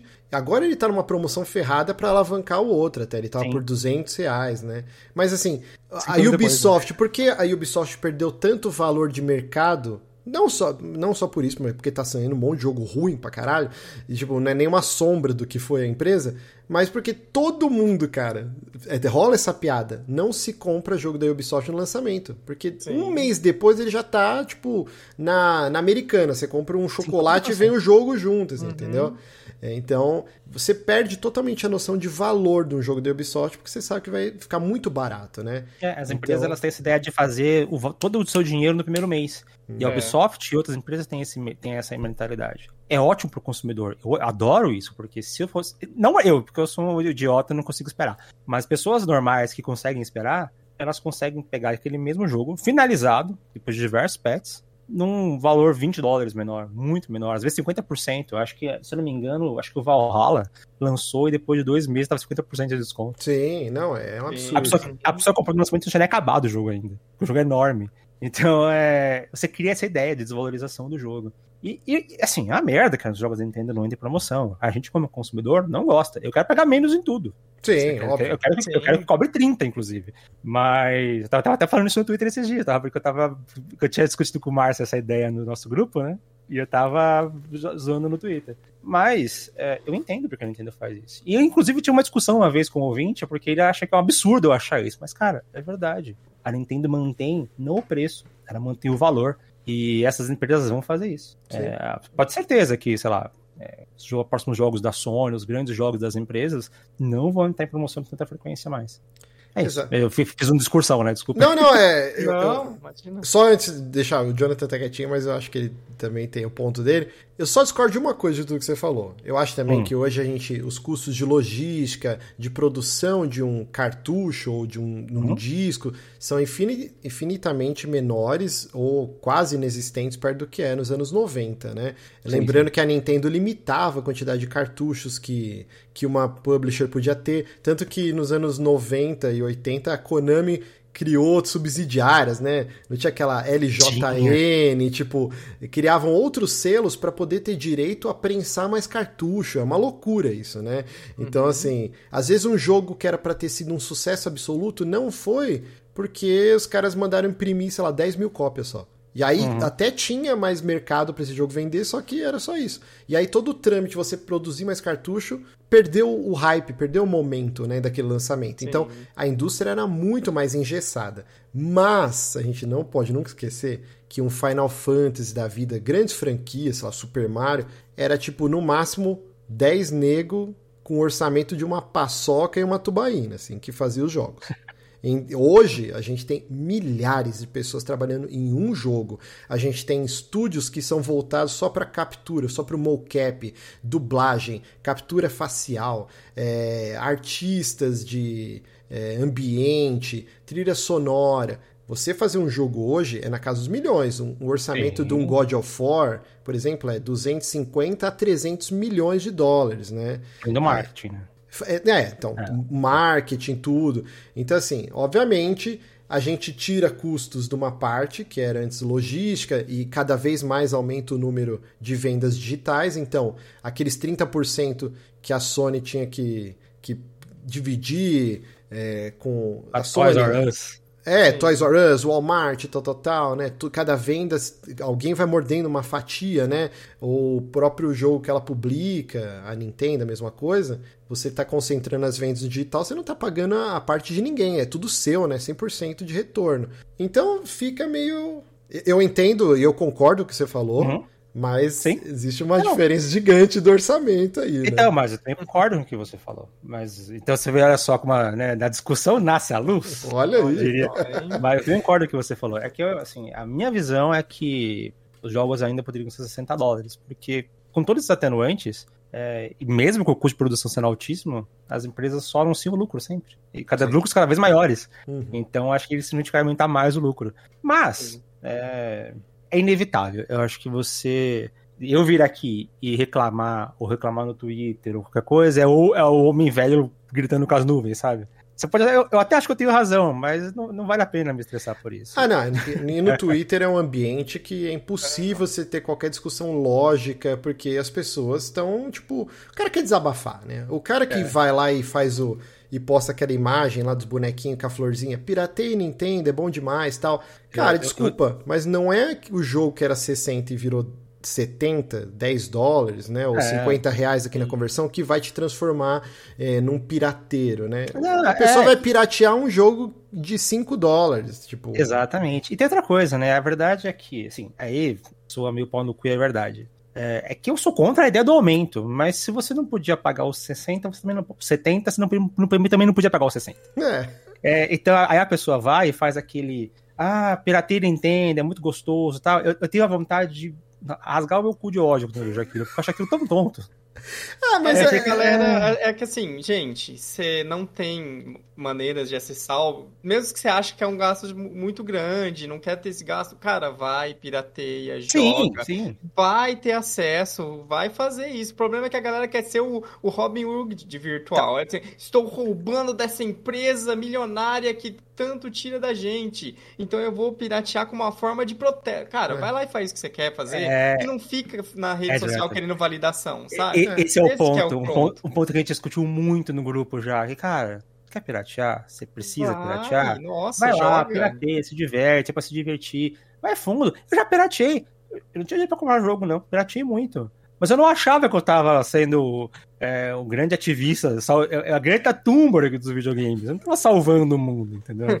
Eu tava é, me beneficiando e só. Sim, não se iluda achando que você tá sendo um Robin Hood virtual. Exato. É, acho que todo mundo tem que ter acesso. Infelizmente, o capitalismo priva. E aí, se você tem jeito de você dar os seus pulos e, e piratear, piratei, cara. É, só que a validação das redes sociais talvez não seja o caminho, assim. Tipo, quer piratear não é esses 10 dólares de aumento, 50 reais de aumento que vai fazer você piratear. Não é porque o jogo não tem é, localização em português, ah, então eu vou piratear. Cara, é. vai pirateia. Não é isso que mudou é, a sua mentalidade. E, assim. e, aí você vê que às vezes é a pessoa que tem um Play, 4, Play 5, tem um Xbox, tem o Game Pass, tem a assinatura da Plus, compra o jogo no lançamento, mas aí tem essas questões, não, a, a localização da Nintendo, é. o preço da Nintendo que não abra, abaixa, ou alguma coisa assim dela tem que falar, não, que essa empresa específica é realmente, né? Eu vou piratear ela, porque né, não tem como. Essa é má. E aí, cara, faz o que você precisa fazer, não fica querendo validação. É, é essa empresa é má, né, Jonathan? Essa aqui é, nossa exatamente. Essa aqui essa não. particular, né? Essa ela, aqui, ó, tá ela resgatando... só quer lucro, essa empresa. As essa outras é... não, as outras A outra não, essa aqui, é, essa azul aqui tá resgatando criança de enchente. A empresa verde tá reflorestando a Amazônia, a Nintendo tá roubando criancinha. É vermelho, tá lá é processando a criança. Não, um outro argumento muito maluco, assim, que eu falei, cara, que argumento é esse? Assim, as pessoas falam assim, mas como assim 70 dólares se o jogo não tá localizado? Vou pagar 350 reais nele? Aí eu fico realmente pensando, o que, que a pessoa queria? Então que a Nintendo falasse, ó, seguinte, como não tem localização em português, só no Brasil o jogo vai custar 300 reais. Que que que... E, e, assim, e, aí todo mundo ó, ia mudar a região do seu Switch e comprar o jogo no Brasil. pior que eu vi podcast grande aí de mesa cast, que tem os cortes que viralizam tudo, falando isso sobre Xbox. Falando assim que não, que agora que o Xbox não vai ter mais é, jogo físico no Brasil, não vai. Que aparentemente, sei lá, não vai ter localização pro Brasil, ela tem que fazer preços diferenciados pra gente. Tem que ser mais barato aqui.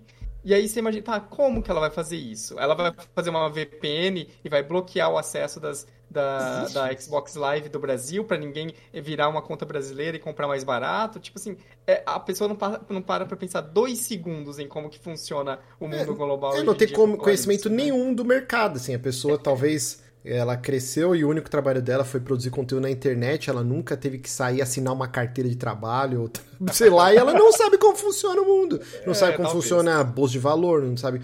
É uma iletrada, ela só sabe aquele mundo dos videogames das redes sociais. O cara falar um negócio desse, ah, o jogo não tem localização em português, então ele tem que ser mais barato no Brasil. Ele acha que o quê? Que lá o. O Shigeru Miyamoto, né? O. Caramba, esqueci o nome do, do cara do Zelda.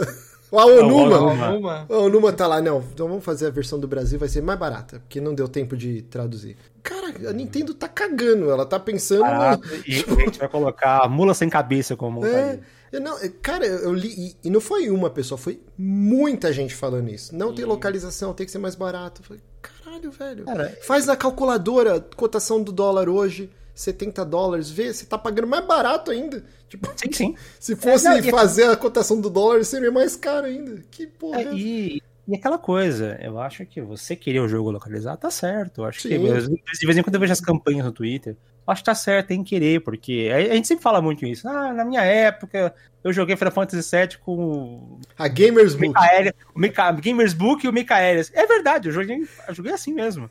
Só que era merda fazer isso. Eu, eu, eu, queria muito, muito jogar. É, e não tá certo. Assim, a gente fala como se fosse romântico, que fosse bom. Não é. Uhum. é muito uhum. legal quando o jogo tá em português, pra poder, sei lá, levar pro meu sobrinho jogar, assim, eu tenho que ficar do lado dele. Claro. Tudo isso é muito importante. Cara, faça a campanha, é muito legal. Agora, você usar, achar que essa é a justificativa para que, que o preço deveria ser diferente, ou que é por causa disso que eu vou piratear, porque senão senão eu pagaria com muito prazer, não é verdade. Essa é, é arrumando uma desculpa. É, né? É bizarro. E assim, e, jogo localizado é ótimo. O Hogwarts Legacy eu tô jogando ele em português dublado, que eu nunca faço, mas realmente tão boa a dublagem que eu preferi do que jogar no, no idioma original, assim. É óbvio que é legal ter um jogo localizado. Sim. Mas, tipo, são, são, são pedidos diferentes, né? São coisas diferentes. E as pessoas juntam todas as reclamações num bololô só e parece que não enxerga como funciona, sei lá, o mercado. Assim. É um negócio muito doido. Mas acho que deu. O Jonathan deu. ficou mais caladinho. Jo, desculpa, Jonathan, eu não, pequei não e eu fiz, um, eu fiz um grande como... monólogo e não deixei você falar. Mas fala em poucas palavras, então, o que, que oh, você acha? É que vocês definiram muito bem já os pontos principais dessa discussão toda. Eu acho que, assim, é... para muita gente, a gente vai ter um teor passação de pano, então a gente precisa refrisar. O aumento é ruim, gente. Obviamente, é. a gente não tá falando que a gente quer pagar mais caro, que é bom pagar mais caro, nem nada do tipo é ruim. E aí a gente tem todas aquelas questões até de pensar, né?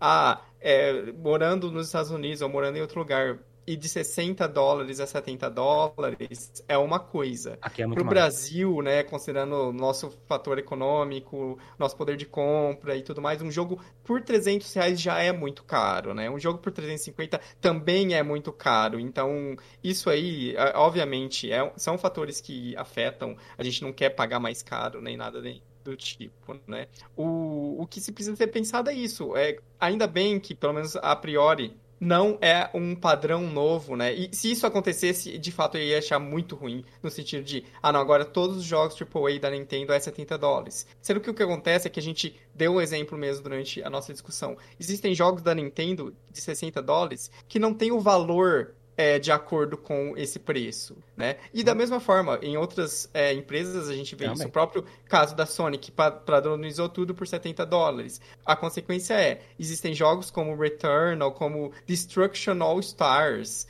ou como o próprio remake do The Last of Us, que a gente se questiona se esse, esse valor tá certo, né? Poderia ser um pouquinho menor, faria muito mais sentido para alguns desses títulos. E o mesmo acontece com a Nintendo, por exemplo, o mesmo acontece com a Xbox, por exemplo. A gente vai falar no próximo bloco do Hi-Fi Rush, que é um jogo mais barato né? E isso faz Sim. muito sentido para ele. Então, assim, é, enquanto a gente tiver essas diferenças dos valores, enquanto não for tudo 70 dólares, eu acho que tá válido, porque se, é, se existe um jogo da Nintendo que poderia custar 70 dólares, esse jogo é Tears of the Kingdom. Assim, Sim. isso não tem o que falar. De todo o catálogo dela. Talvez, sei lá, se ela for lançar um Mario Odyssey 2, ou o Mario Galaxy 3, ou Mario 3D, talvez eu imagino, se seguir o, o padrão que ela possa, que ela traz, né? Talvez seja outro jogo de 70 dólares. Os demais, não. Enquanto for assim, é, eu acho que é mais válido, eu acho mais ok. Faz sentido pro mercado no qual a Nintendo está inserida. Faz sentido comparando com as outras empresas. Porque muita gente falou isso, né? Tipo assim, ah, mas gente, a, a Nintendo vai cobrar 70 dólares em Tears of the Kingdom, sendo que é um jogo que lança em um hardware mobile, é um hardware defasado e tudo mais. Gente, é, produção de um jogo não é só gráfico. Não é só isso. E, e, em termos de gráfico, Tears of the Kingdom, esses jogos tipo da Nintendo, a maioria tá tirando o máximo possível do hardware que ela tem. Tirando uhum. as exceções bizarras, que é tipo Game Freak, que, né, é, lançando o jogo a toque de caixa, esse tipo de coisa, mas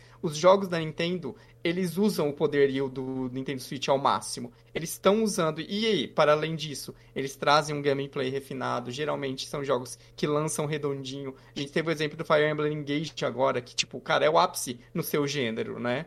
Uhum. Então, assim, é, enquanto a gente tiver esses patamares, eu acho que tá muito válido, sim. É, e óbvio, é ruim o aumento, é, mas faz sentido pro Tears of the Kingdom. Isso ah. eu não tenho o que falar. É, e... Concordo, concordo. E rapidinho, uma coisa que a gente nem falou, né? Os jogos da Nintendo normalmente saem normalmente redondos, né? Sim. A maioria das, das, empresas lança jogos que tem patch durante dois meses. Uhum. Dois meses não, é muito é, mais que isso. Muito mais. É mais, né? Nem, nem, entrar nesse ponto. Então, assim, realmente, eu não fui minha intenção em nenhum momento passar pano, né? Acho que eu deixei claro que eu sou contra, mas Sim. que é, não existe muito o que fazer, muito o que lutar. Né? É, é o famoso. Você pode fazer, dar o seu jeito, usar métodos alternativos, ou não comprar também. É uma, é uma forma de protesto também. É, isso que eu ia falar. Dois pontos aqui só pra gente encerrar o bloquinho, né? O Jonathan falou, né? Gráfico não é tudo. E realmente, hum. cara, qualquer jogo da geração atual tem gráficos superiores a Animal Crossing. Quanto Animal Crossing vendeu, Jonathan? Tá em 40 e 50, milhões, 50 e poucos 50. milhões, né? Então, assim, cara, gráfico não é nada. Obviamente, Sim. a gente gosta de uma fidelidade Sim. gráfica, um gráfico, uma direção de arte belíssima, como é o caso do Zelda tal, mas não é gráfico que vai vender um jogo ou vai dar um valor de produção nele. Então, uhum. olha aí Animal Crossing, qualquer, eh, pode ter certeza que a Sony e a Microsoft estariam babando, qualquer publisher queria ter um jogo first party que vendesse 50 milhões de unidades, né? Mario, Mario Kart 8, né, cara? Que loucura, né? Sim, Sim. então. É... é, assim, direção de arte, muito, muito, muito na frente de gráfico. Então uhum. é. Uhum. E, e, última coisa aqui, hum. o Jonathan falou também, né, do os preços do Last of Us Remake, o Destruction All Stars, que, que era 70 dólares.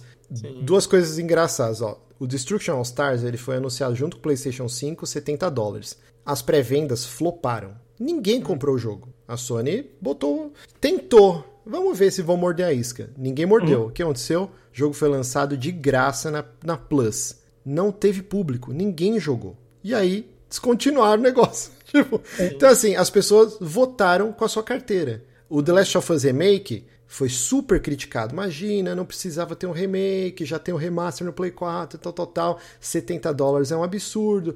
E aí tem diversos contrapontos. O jogo foi refeito, gráfico é absurdo, é, elementos de gameplay novos, tal, tal, tal. Eu achei salgado, eu amo The Last of Us, não comprei, que eu me recuso a pagar 70 dólares, sendo que eu já tinha comprado jogo no Play 3, comprei no, no Play 4, não ia comprar, comprar no Play 5 por 70 dólares. É verdade. Ele entrou no NPD numa posição não muito boa e entrou. foi sumindo. Mas entrou, mas assim, top 10, a base instalada é gigante, PlayStation vai Sim. sempre entrar, né? Mas ele sumiu. E aí o que aconteceu? Se não fosse a série de TV, esse jogo já tá custando 20 dólares, cara. Ou ele já tinha sido incluído no catálogo da Plus. Aí o que aconteceu? Hoje saiu o NPD, que vai ser o nosso próximo bloquinho. Ele foi da posição 36 para 11. Jogo mais vendido dos Estados Unidos. Então, assim. Sim.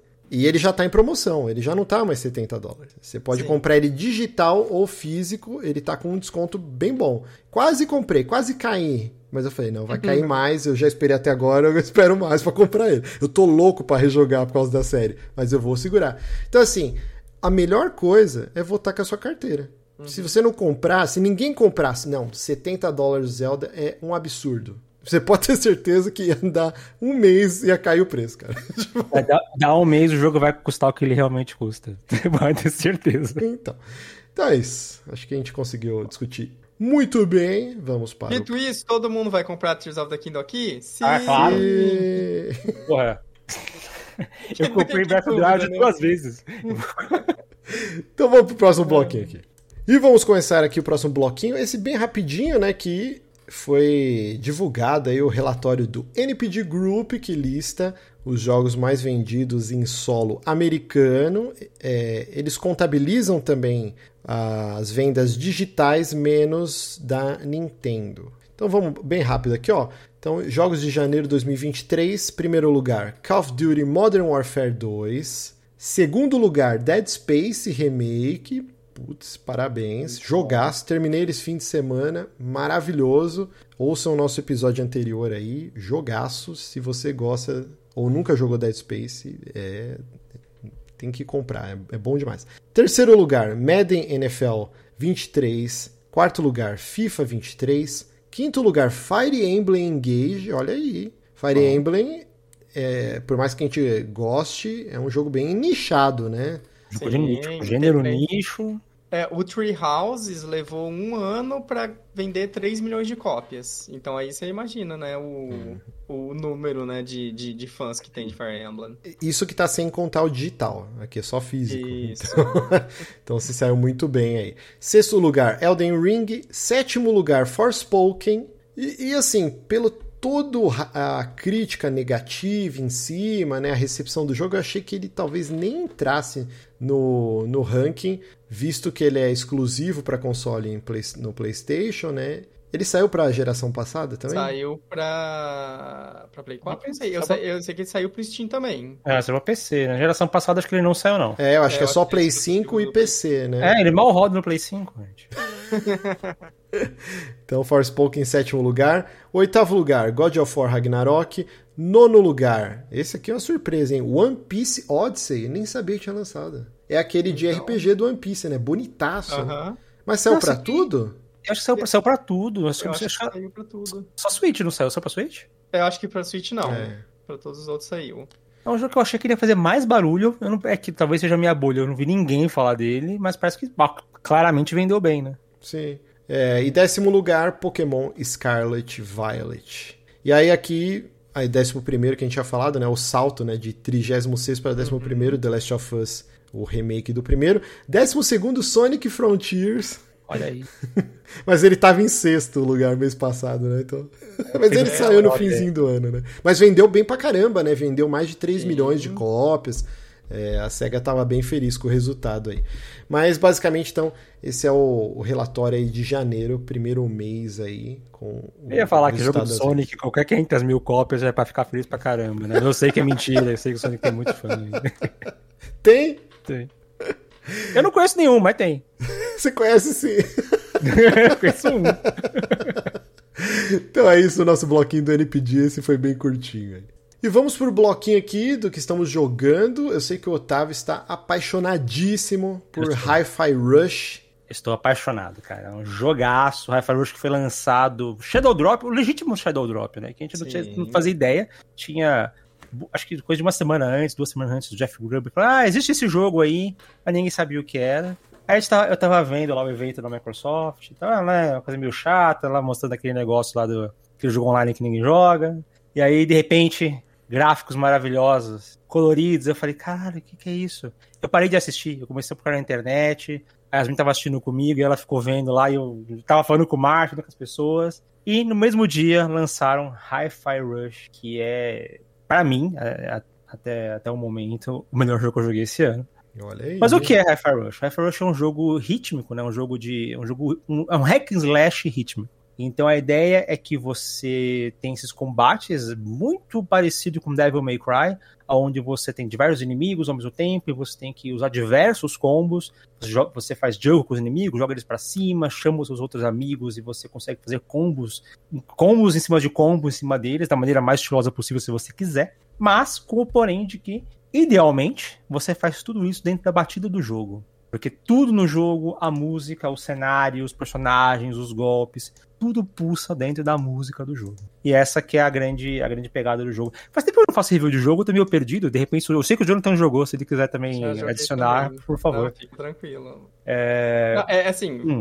é preciso ressaltar que quando o Otávio fala que tudo no jogo é, segue a batida da música, é literalmente tudo no jogo. Você olha pro cenário e o cenário tá mexendo no barulho do, do, da música, na batida da música. Tem elementos no mapa que mexem na batida da música. Os inimigos, eles se movem e atacam na batida da, música. música. E os seus golpes, daí você também vai utilizar tudo, tudo seguindo o ritmo. Mas são músicas licenciadas ou músicas do jogo? As duas coisas. Ele ah. tem músicas do jogo, que tem nome, tem lá o artista que compôs. E em grandes momentos, momentos com batalhas contra chefes, tem músicas famosas. Ah, que legal. Nine Nails, músicas, músicas que você reconhece. Então, cara, é. Pô, primeiro chefe você chega, começa a tocar Inch Nails, você fala, caralho, que foda. é uma coisa que traz um sorriso. É um jogo que eu joguei, e é uma coisa que acho que só Mario Odyssey fez comigo. Eu jogava ele sorrindo. Eu joguei ele sorrindo até acabar.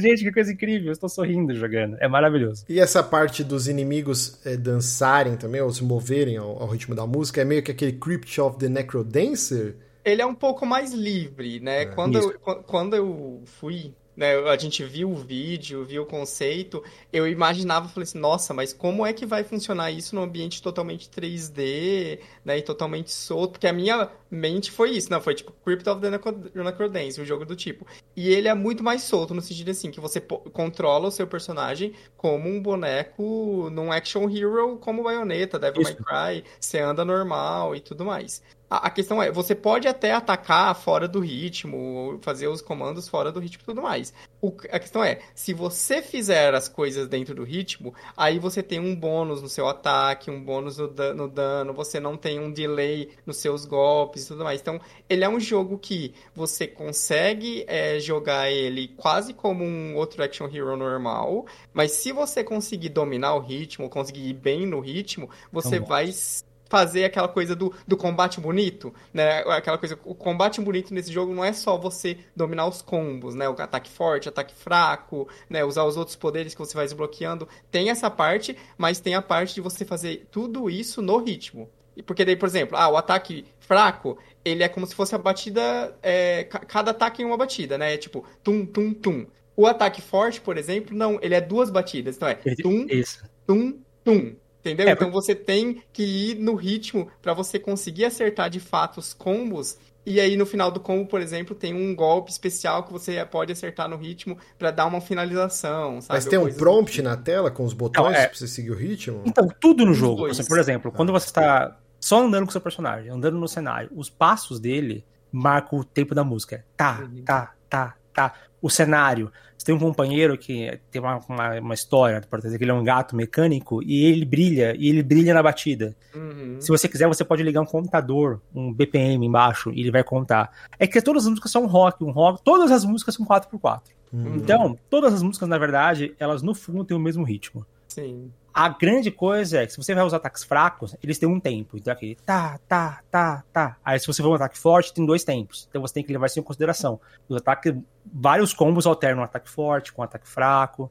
Só que assim, é, depois que você domina esse tempo clássico do, do 4x4, é, é muito difícil você errar. No começo eu tava errando bastante. Depois, uhum. lá, na terceira fase do jogo, eu já tava conseguindo ranking S, acertando, acertando 70% do tempo. Sim. E a questão de você jogar bonito, você pode jogar bonito sem acertar o tempo, porque a verdade é que os combos são espetaculares, né? Você tá, faz, faz um combo com a guitarra, aí você joga o inimigo para cima, aí você consegue invocar um amigo, a Peppermint, que vai continuar manter ele em cima e você pula de novo, você chama um outro cara e bate de novo. Tudo isso funciona mesmo fora do ritmo. Mesmo que você aperte fora do ritmo porque você não consegue, o, o seu personagem bate no ritmo. Então a batida do seu personagem, o som da guitarra acertando, que faria a batida na música, vai fazer. Ah. Então, esse, esse um jogo é, é, diferente do, do Heavy Metal Hellsinger, que é um outro jogo ritmo que saiu recentemente, que é muito bom. É um jogo muito bom, mas ele te pune. Se você não, se você não souber o tempo da música, você nunca escuta a música de verdade. Porque se você acertar uma alta quantidade de, de porcentagem de acerto, entre o baixo, entre a guitarra, entre o vocal, e, e fica uma coisa espetacular. Se você começa a errar, você tem só a bateria, você perde toda a música, você perde toda a emoção. Você não tá uhum. jogando o jogo se você não souber o tempo da música naquele jogo. Nesse não. Nesse, mesmo que você seja a pessoa mais assim, sem ritmo do planeta, você vai ter a experiência completa. A questão é que no ritmo você faz dano extra, você tem dano extra. E dano uhum. extra você quer nesse jogo, porque o jogo ele pode ser desafiador, assim. Sim. Eu vi uma galera reclamando que para jogar no, no cloud, né, tava, você tinha que meio que fazer um esquema para sincronizar na TV, Nossa, é, justamente não... por conta desse delayzinho, né?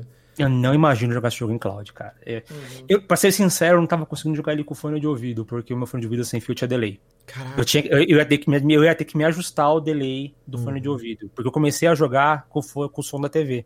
Aí eu falei, cara, não vou entrar aqui e ficar mexendo nisso, eu vou, vou jogar na TV e dane-se.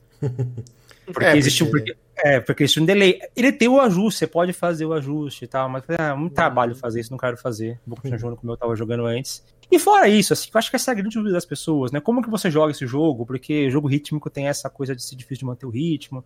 Esse é um jogo ritmo, sim, você pode aproveitar com os, se você for uma pessoa com risco, se você for um baterista, ou se você for uma pessoa completamente sem ritmo nenhum, você vai conseguir aproveitar o jogo. É, mas ele tem outras coisas, né? Ele é um jogo graficamente lindo. O estilo dele, que é esse cel shading, que ele não tem texturas, ele é liso, mas a escolha de cores, a descomposição de tudo, eu, eu vou te falar sinceramente, é um dos jogos mais bonitos que eu já vi na vida. Não, é lindíssimo mesmo. É, tem uma, o jogo tem algumas cenas, alguns cenários onde você chega, tudo extremamente colorido, tudo pulsando. Você fala, cara, isso é incrivelmente lindo. É, personagens. Todos os personagens são adoráveis. Uhum. O Chai, que é o personagem principal, a Peppermint, que é a sua primeira ajudante, a, a 808, que é a gatinha que te acompanha. Uhum. Todos eles são adoráveis. Você é aquela coisa gostosa. Você tá com cara, eu adoro esse cara. Eu quero jogar com ele. E ele. E, e, e, o jogo, e o jogo todo ele consegue fazer uma coisa que é difícil em videogame. Eu acho ele legitimamente engraçado. Sim, ele é legitimamente divertido. E, tudo isso é um jogo muito, muito, muito equilibrado, muito detalhado. O vilão, que é o, o, o Kale, ele é aquele vilão que você adora odiar ele, porque ele é detestável mesmo, ele é essa figura desse cabelinho, com o topetinho. É aquele cara que você adora odiar, ele é muito bom mesmo de você odiar. ele é um jogo. Olha, para mim, que cada vez mais eu gosto de jogos que me dêem um desafio mecânico mais é, Hi-Fi Hi Rush é um dos poucos jogos perfeitos que tem para mim, cara. Pra mim, é um jogo nota 10. Pra mim, é um jogo bom, assim, nível Hades, nível Breath of the Wild. É, não, eu vi é, muita comparação. E, e, assim, eu achei muito interessante a, a conversa sobre o Hi-Fi Rush nas redes sociais, todo mundo falando muito do Shinji Mikami, né? Que é o, o presidente da Tango, né? Só que não, né? O envolvimento dele Termina, ele é produtor do jogo. É produtor, né? Mas o diretor do jogo é um, é um outro maluco, né? E eu até fiquei meio chateado, assim, pelo cara, né? Imagina, tipo, era um projeto do cara que já estava bem antes Sim. da aquisição da, da Microsoft, né? Da Bethesda e a Tango junto no balaio. E, assim, obviamente, por conta do Game Pass e, a Microsoft, que esse projeto veio à luz, tal qual foi o Paintman também, que era um projeto de anos atrás, até décadas, né? E... Uhum só que a conversa toda ficou em torno de Shinji Mikami, né? Ah, todo Porque assim, a Tango foi um estúdio que foi criado em torno de Shinji Mikami e como pro... é, fazendo jogos de terror, né? Então, assim, você tem o Evil Within 1 e 2 e o Tokyo. Como que é que chama Ghostwire mesmo? Ghostwire Tokyo. São jogos com a temática de horror. E aí o estúdio meio que fica com essa pecha, né? É Sim. tipo, sei lá, Coalition. Pô, os caras vão fazer só o jogo do Gears of War. Até estranhei quando saiu a notícia falando que tiveram dois outros jogos cancelados. Falei, pô, pra mim os caras estão fazendo Gear 6. Eles iam fazer outra coisa? Que porra. Você nomeia o estúdio Coalition, tipo, a 343, eh, seria estranho eles fazerem outra coisa sem ser Halo, né? E, e o Atango tava meio que só jogos de terror. E aí vem o, o Hi-Fi Rush e, e traz, acho que, uma nova vida ao estúdio. Era um estúdio Sim. que estava totalmente enterrado, que nem lembrava, tipo, ninguém lembrava, porque é. nunca rompeu a barreira, nunca teve o sucesso que o Shinji Mikami teve an an antes, né? E o Shinji Mikami, Sim. ele não é só o pai do Resident Evil. É um cara super importante para a indústria no escopo gigante. É, ele era o, o chefe da Clover, né, a divisão da Capcom. Então, Beautiful Joe, Okami, é, tem trocentas coisas sobre a aba do, do Shinji Mikami sem ser Resident Evil, né? Além dele ter feito Resident Evil 4, que é um dos jogos mais influentes de todos os tempos. Tem o Vanquish, cara, que é um jogo fantástico. Fantástico. Vanquish é um negócio inacreditável de bom. Então é interessante que a Tango se desvencilhe. Apesar que tem né, um easter egg no Hi-Fi Rush indicando que um Evil Within 3 estaria está em, em, está em produção, né? Sim. Eu gostaria muito que a Tango abrisse os horizontes, né? Tipo, beleza, vocês é, fazem jogos de terror, é... mas dá pra fazer outras coisas. Hi... Né? Eu acho que Hi-Fi Rush não é nem só uma prova de que a Tango poderia abrir horizontes, mas é uma prova de que, cara, qualquer estúdio AAA poderia abrir e tentar coisas novas. Porque ele é um jogo que, tipo assim, não tem o que você comparar ele hoje em dia, sabe? Né? O estilo artístico dele, o modo como ele faz o level design, o combate, as ideias, o character design, o humor, a história, é tudo muito único pro padrão de jogo AAA que a gente tem hoje em dia, sabe? Ele é um jogo que ele não tem medo de ser de videogame, ele é um jogo que ele não tem medo de ser um jogo linear com Sim com exploração, mas cara, é mapas lineares, você vai de uma de um lugar para outro, vai ter partes de puzzle, partes de areninha, partes de você ver uma CG toda é, linda e, e emocionante e, e, vai indo nessas caixinhas em caixinhas sem precisar ser um jogo de mundo aberto, sem precisar é. ser um jogo com uma história séria e sisuda. Ele é um jogo que, cara, podia ser um, um anime desse jeito, esse estilo artístico, com esses personagens, com essa história que eu, eu ia adorar. Que seja, pelo amor de Deus. Porque os, os vilões, eles são muito cativantes, eles são muito carismáticos, os personagens da sua, da sua, do seu timinho, ele é aquela é, é, é, aquela coisa que, em, em, certos momentos, ele é até clichê aquela história do poder da amizade, mas sim, ele faz sim. isso de uma maneira tão bem, tão bem feita, que tem momentos no final que eu fiquei meio emocionado. Eu fiquei, putz, é, olha, eu achei, pegou, que, me pegou essa coisa. Eu achei que isso, que o poder de amizade é, que o poder de amizade é brega. Eu tava falando disso. Eu tava tipo, uhum. de jogar uma cena que eu falei, porra, é brega, mas me pegou. Eu, eu, fiquei arrepiado. Exatamente, cara. É muito legal, é muito único, foi uma surpresa muito grande e é um jogo excepcional de é, verdade. É, o Jonathan falou uma coisa que eu, ele falou e eu concordo, e acho que as pessoas. Jogos não fazem muito isso hoje em dia. Ele não tem medo de ser um jogo. Ele é um jogo de videogame, videogame, assim, uhum. da época do Play 2, do Dreamcast, é, do GameCube. E você vê que ele é um videogame. Você, porque você está jogando, você vê. Ah, eu cheguei aqui, claramente tem um combate aqui agora. Uhum. Você consegue ver a arena onde você chegou e que você vai lutar ali. Mas tudo isso é feito num nível de polimento tão grande. E é aquela coisa, né? é um jogo criativo que vocês da forma como você espera de, um, de uma empresa indie. Porque as empresas grandes, eles, eles fazem basicamente o mesmo tipo de jogo hoje em dia. Sim. São todos o mesmo jogo, com alguma diferença. Então é um jogo com uma criatividade que você espera de um jogo indie, com o polimento que você espera de uma grande empresa. É uma coisa muito única, cara. É um jogo muito uhum. único. Eu acho que, bom, é, é acessível no Game Pass, é fácil experimentar. Todo mundo tem que experimentar, cara. É um jogaço. E ele corrobora a conversa que a gente teve no bloco anterior, né? Da de explorar faixas de preço e que Sim. o valor de produção não significa um jogo ser inflado, né? Ele tem o quê? Suas 8 horas de duração, por aí, né? É, se você for só terminar o jogo, talvez umas 12 horas, no máximo. Sim, sim. E, e, ele não é preço cheio, né? Ele, é que a gente sempre fica meio travado no Game Pass, mas ele tá no Steam também, você pode ah, comprar tá no, Steam no Xbox. Tá no Steam, tá no Steam por 100, é... você pode comprar por 100 reais. Ele, 100 reais. É, o preço lá fora ele é 40 dólares. É, no How Long to Beat fala que a campanha dele é umas 11 horas. Uhum. Então, talvez vai ter até um pouquinho é. mais ainda, dependendo do tanto que você for explorar. Que é uma duração e, assim, ótima, cara. E ele é. é. um jogo que ele tem essa duração e, sei lá, se quiser, ele vai ter um pós-game gigante com tem. mais coisas, novas salas, novas coisas secretas para você é, achar. Se, se, você quiser fazer tudo, eu, eu terminei ele, terminei no normal, mas eu amei o jogo, eu quero continuar jogando. Todo dia eu jogo ele um pouquinho. Então, para você fazer tudo nele, a, a miletagem maluca que eu falei que não mais fazia, mas nesse eu quero fazer, é, você tem que terminar ele em todos os níveis de dificuldade. Então, eu tô jogando ele em todos os ah. níveis de dificuldade. E ele tem uma torre infinita de 60 andares. Então, assim, se você quer, se você quiser continuar jogando ele, você pode jogar ele pra sempre. Uhum. Mas ele não é uma coisa que ele, ele vai fazer você jogar ele pra sempre. É se você quiser. Uhum. Então é. Ele é, um, é uma coisa que os jogos antigos tinham também, né? Você podia continuar, você tinha níveis de desafio e tal. E, e hoje em dia tudo isso seria uma DLC que você ia pagar, igual, no, igual a DLC de roguelike do Valhalla. Sim. Não, isso não, isso não, isso aí já tá aí.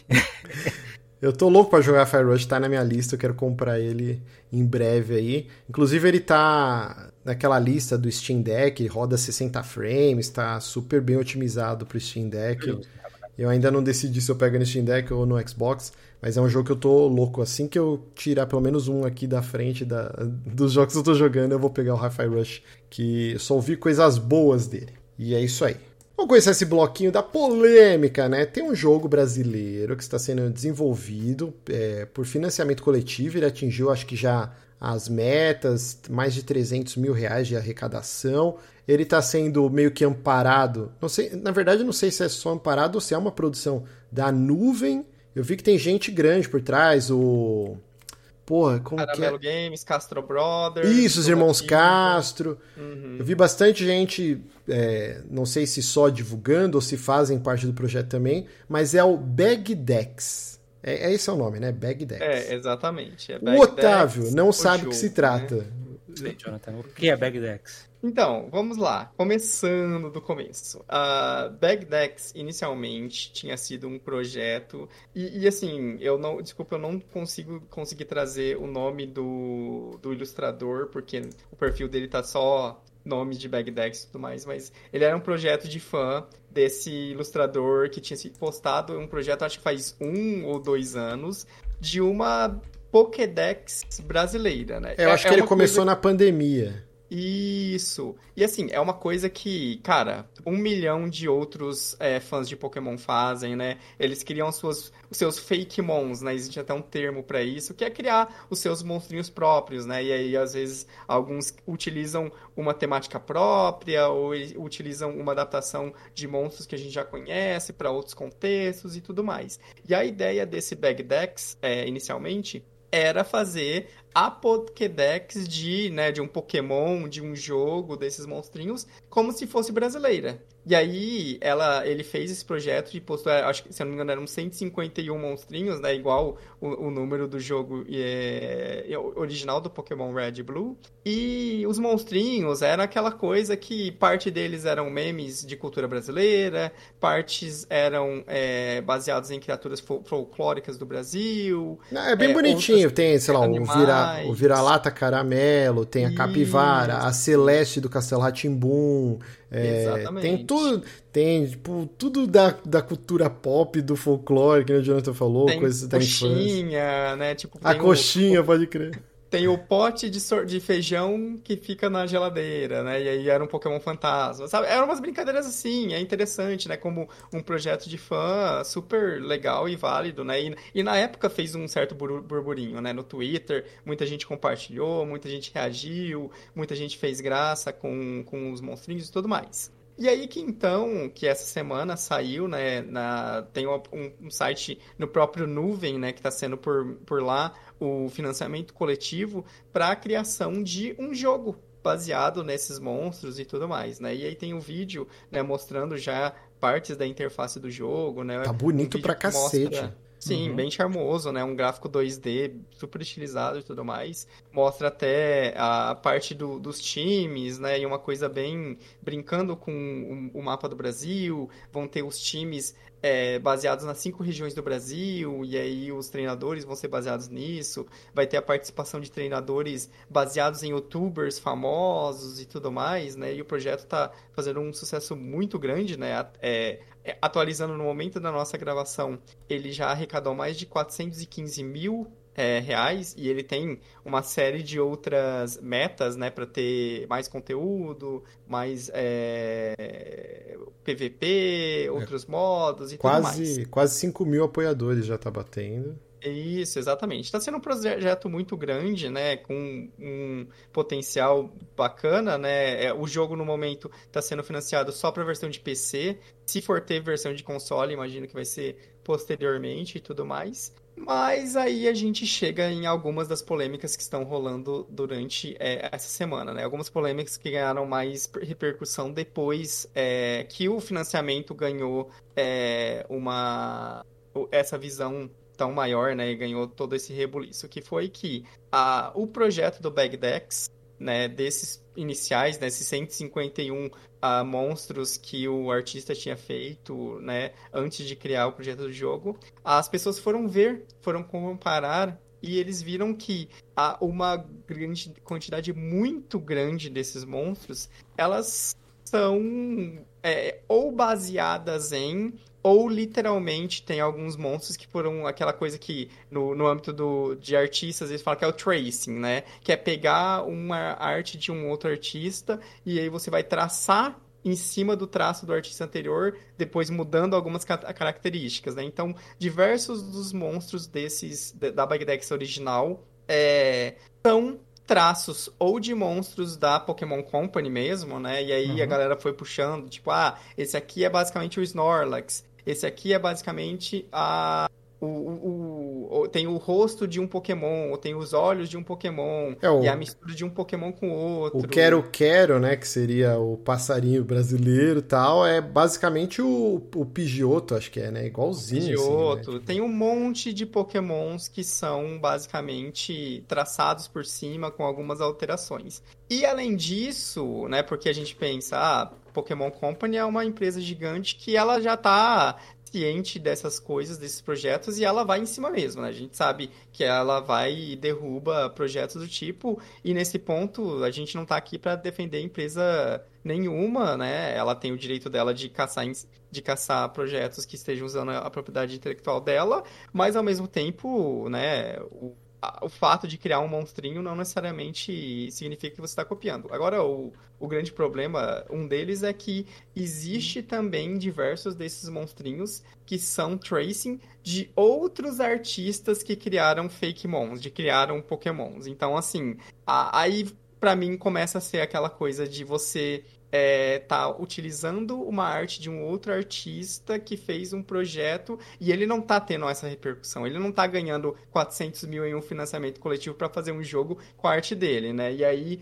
o, o artista que criou a Bagdex até fez um comunicado falando que, tipo assim, ah, na época que a gente criou a Bag, que eu criei a Bagdex, há alguns anos, era só um projeto de fã, era só fanart, sem pretensão nenhuma. Eu sim me baseei em projetos de artistas que eu gostei, gostava muito, né, que era muita minha inspiração. Mas todos os monstros vão ser refeitos. A gente vai mudar e refazer todos eles, né? E, inclusive, é, é uma intenção do nosso projeto convidar os artistas para participarem.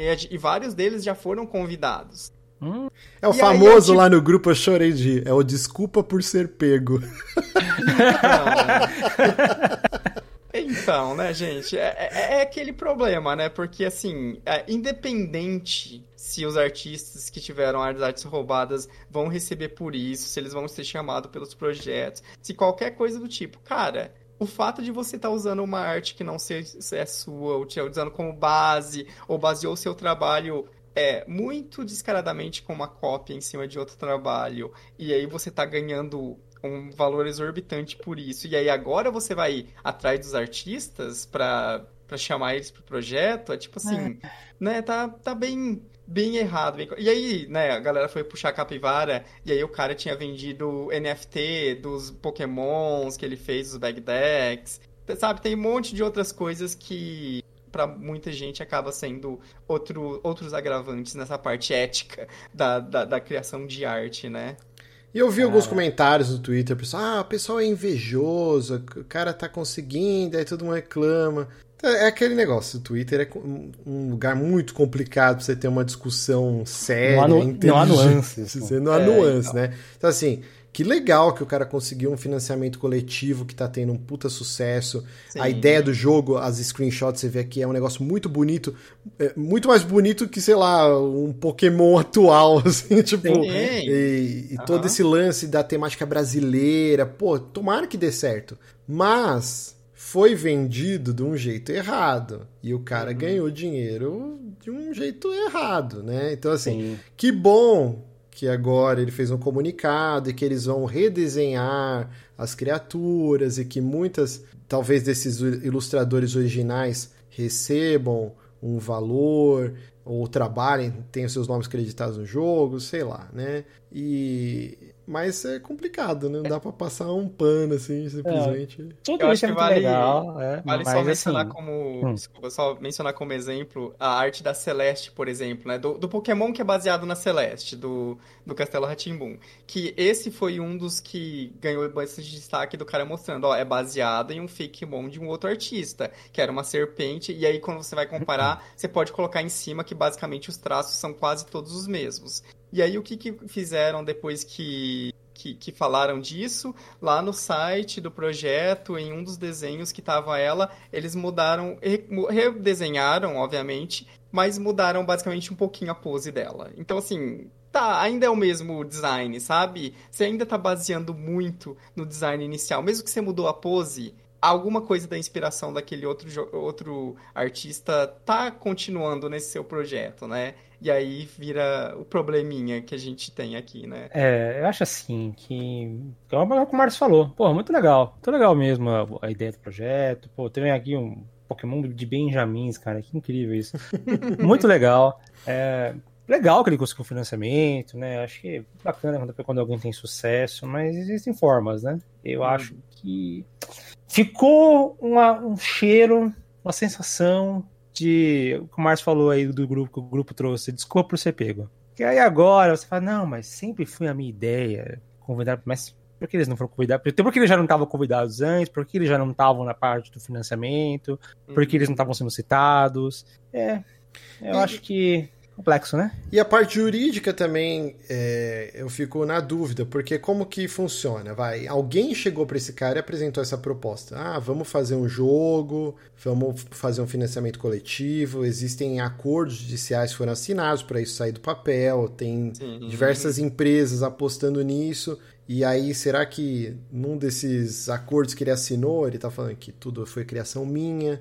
Hum. Porque é, então, tem, porque tem toda essa é, parte de é, é copyright. É que é você muito... imaginar que, que tá a nuvem envolvida, tá Sim. os Castle Brothers, tá Que tem dois jogos já nas costas que foram super bem sucedidos. Então, é. assim, não é gente que é, é que apareceu nada, de paraquedas, né? já tem um histórico, assim. São empresas que têm uma confiabilidade, né? Pesado, então... pesado falar, né? Mas parece uma fé, né? É estranho, dele, né? é estranho, é, é. tipo, porque assim, isso não é só Brasil, né? Tá tendo toda uma polêmica agora referente à série do The Last of Us, que o Bruce Straley não é mencionado em nenhum lugar.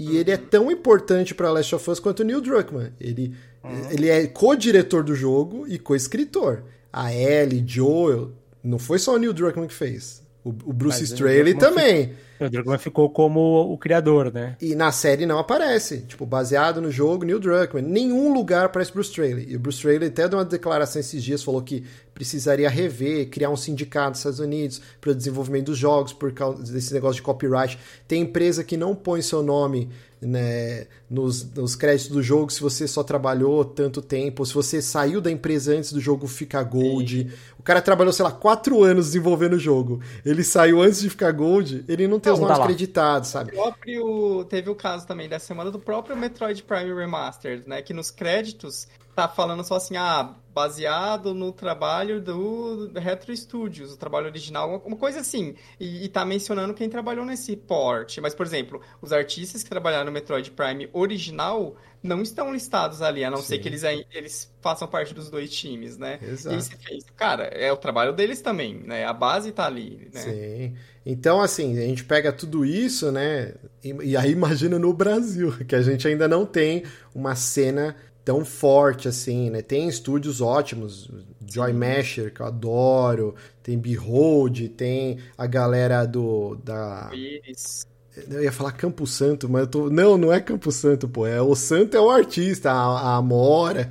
Como que é o nome do estúdio deles, caraca? Mini Boss, Mini Boss. Mini Boss. Então, assim, a gente tem uma cena que ainda está se desenvolvendo. Então, eu fico realmente pensando, acordos foram assinados, né? E aí agora como que que fica? Esse cara ele alegou que isso tudo era criação dele e agora cai por terra. É, toda essa parte judicial, né? Tem quase meio milhão aí já levantado em dinheiro. E é complicado. E assim, a gente vê um pedido das pessoas, por exemplo, ah, para o Lula é, aprovar é, ou fomentar a cena de desenvolvimento no Brasil, dar uma olhada para essa parte que vai gerar muitos empregos. É importante que o Brasil tenha uma cena competitiva de desenvolvimento de games, que é um mercado super promissor, quer dizer, super Sim. promissor. Já há 20 anos que arrecada mais que a indústria da música e do cinema juntos. Então o Brasil teria que ter uma cena né, desenvolvida. E aí você pega, vamos supor, além da nuvem, Aí vem tipo uma espécie de Lei Rouanet que injeta mais. Então a gente vai botar mais um milhão aí nesse jogo. E aí, de repente, isso vaza. Desculpe por ser pego. Cara, é um negócio. É um crime. Sim. É. Eu sei que, tipo, pra cara que tá no Twitter, é invejoso, porque o cara. Mas, Não, mas é. é. é a gente a tá falando de uma coisa do, da vida real. O cara tá usando o trabalho de outras pessoas, né? Então, você assinou acordo falando que era seu, aquela arte é original sua. E não é.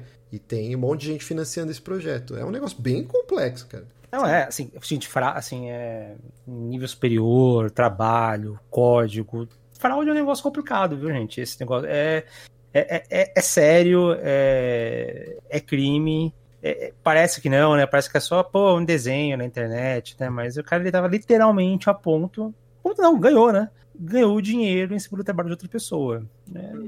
complicado. É, vamos ver o desenrolar, é porque vai, o projeto vai, vai sair do papel, vai, a campanha já está bem sucedida, tudo. Vamos ver se eles vão reformular os desenhos mesmo, ou se vão dar crédito aos artistas, pagar o valor para esses artistas. Uhum. É, acho que agora a cobrança vai ser muito maior em cima, porque assim. E, Rompeu cara, a bolha, né? É, e assim, tipo, pra começar que não existe é, a ligação de ignorância em crime, né? Não existe falar, pô, eu não sabia que eu não podia matar. Isso não existe. é, pô, mas não pode matar? Ninguém falou. não existe isso. Mas, é, além de não existir a ligação de ignorância em crime, é... pô, o cara é um artista, né? Ele sabe.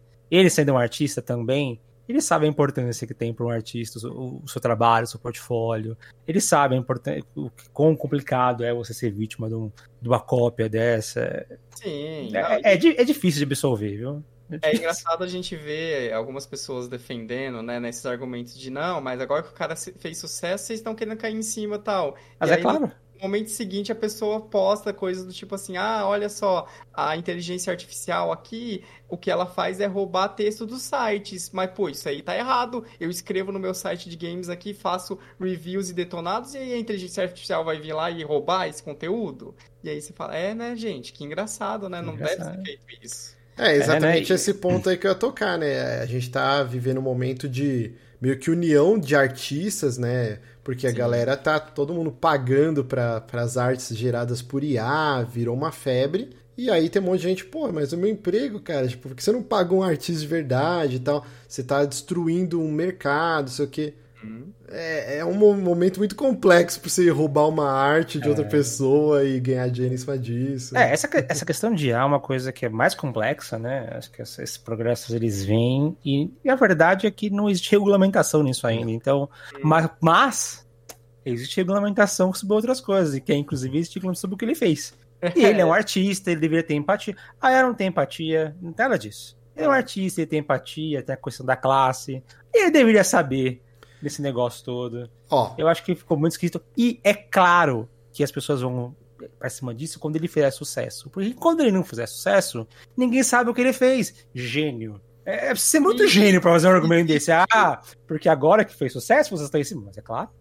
E, e assim. E existe muito é, uma diferença clara entre você fazer um projeto de fã, para você. É. Seja para você se desenvolver profissionalmente, para você testar, para você fazer uma graça e tudo mais, e você fazer um projeto comercial. A Sim, partir total. do momento em que você começa a ganhar dinheiro com algo, muda totalmente a filosofia da coisa, muda totalmente as regras do jogo, né? E aí é o que aconteceu aqui, claramente. E assim, último argumento que eu vou apresentar sobre esse assunto, né? Eu já paguei artistas para desenvolver uma arte para camiseta, para caneca, tudo, para logotipo de site, assim. E um desenho depende muito do artista, depende do escopo do desenho, mas assim, sei lá, há quase 10 anos atrás, época que eu tinha o Drink and Play, que eu fiz uma série de camisetas com arte original tal, eu paguei mais de 500 reais por arte, tá? 10 anos atrás. Então assim, vamos supor que hoje, cada artista que esse cara pegou a, a ideia original, fala assim, beleza, eu libero para você usar o meu traço, quero mil reais que eu não acho que tá tão defasado assim. Se lá atrás eu paguei é. 500 pro cara fazer uma arte com uma camiseta, vamos supor que. Então, 151 pokémons desse projeto, 151 mil reais são destinados então a pagar todos os artistas que tiveram suas, suas artes, não vou falar furtadas, que é muito forte, mas tiveram suas artes copiadas, sei lá. Dos 400 mil que você arrecadou, 151 mil, então vão para pagar a galera. Isso é um rombo grande no projeto aí, né? Aí é. já dá uma impactada no jogo. Então, assim, as pessoas acham que é pouca coisa, mas não é, cara. Não, é muita coisa. Pode ser um negócio bem complicado de se resolver. Vamos ver o que, que vai rolar agora. Assim. É, vou te falar que eu não fazia ideia. Eu, eu tinha no Twitter visto por alto alguma coisa, ah, Bagdex, e eu zero atenção. Uhum. Porque para na minha cabeça eu achei que era alguma coisa a ver com Bagdá, alguma coisa. Eu falei, ah, não interessa, deve ser alguma coisa, alguma loja, tipo Alibaba. e eu dei zero atenção. Porque então, já é alguém falando blá blá blá blá blá blá Bagdex. Eu nem li, só, só o Bagdex chamou a atenção. Eu achei que era uma nova loja, tipo Alibaba. E não fazia ideia. Tem tempo que tá rolando isso já. Já tem tempo que eu vi isso. Já, já, tem Olha aí, vamos saber. É, descobri aqui, descobri com vocês. Mas é isso. Acho que deu pra bater deu. um papo legal aí. Eu vou pedir desculpa, a gente ainda ia falar sobre Hogwarts Legacy, mas já demos a hora do programa. Vai ficar para outro episódio. Aí dá tempo de jogar mais. Sim, e sim. desenvolver mais as ideias. Porque eu tô com 6 horas de jogo, o Otávio tá com quantas? Eu tô com umas 7. Então a gente nem arranhou ainda. Não pegou vassoura pra sair voando.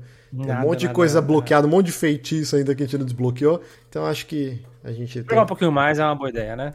Vamos deixar mais pra frente. É, desculpa, gente. Eu sei que eu falo muito, eu tô muito tempo falando e o programa dura muito mais. Não, não, mas que é isso. A gente ah. chama você porque a gente gosta de bater esse papo. Agradecer demais aí todo mundo que nos ouve semanalmente. É, lembrando, apoia.se barra com 3A, 5 reais por mês ajuda demais. Avalie a gente lá nos no, na Apple Podcasts e no Spotify.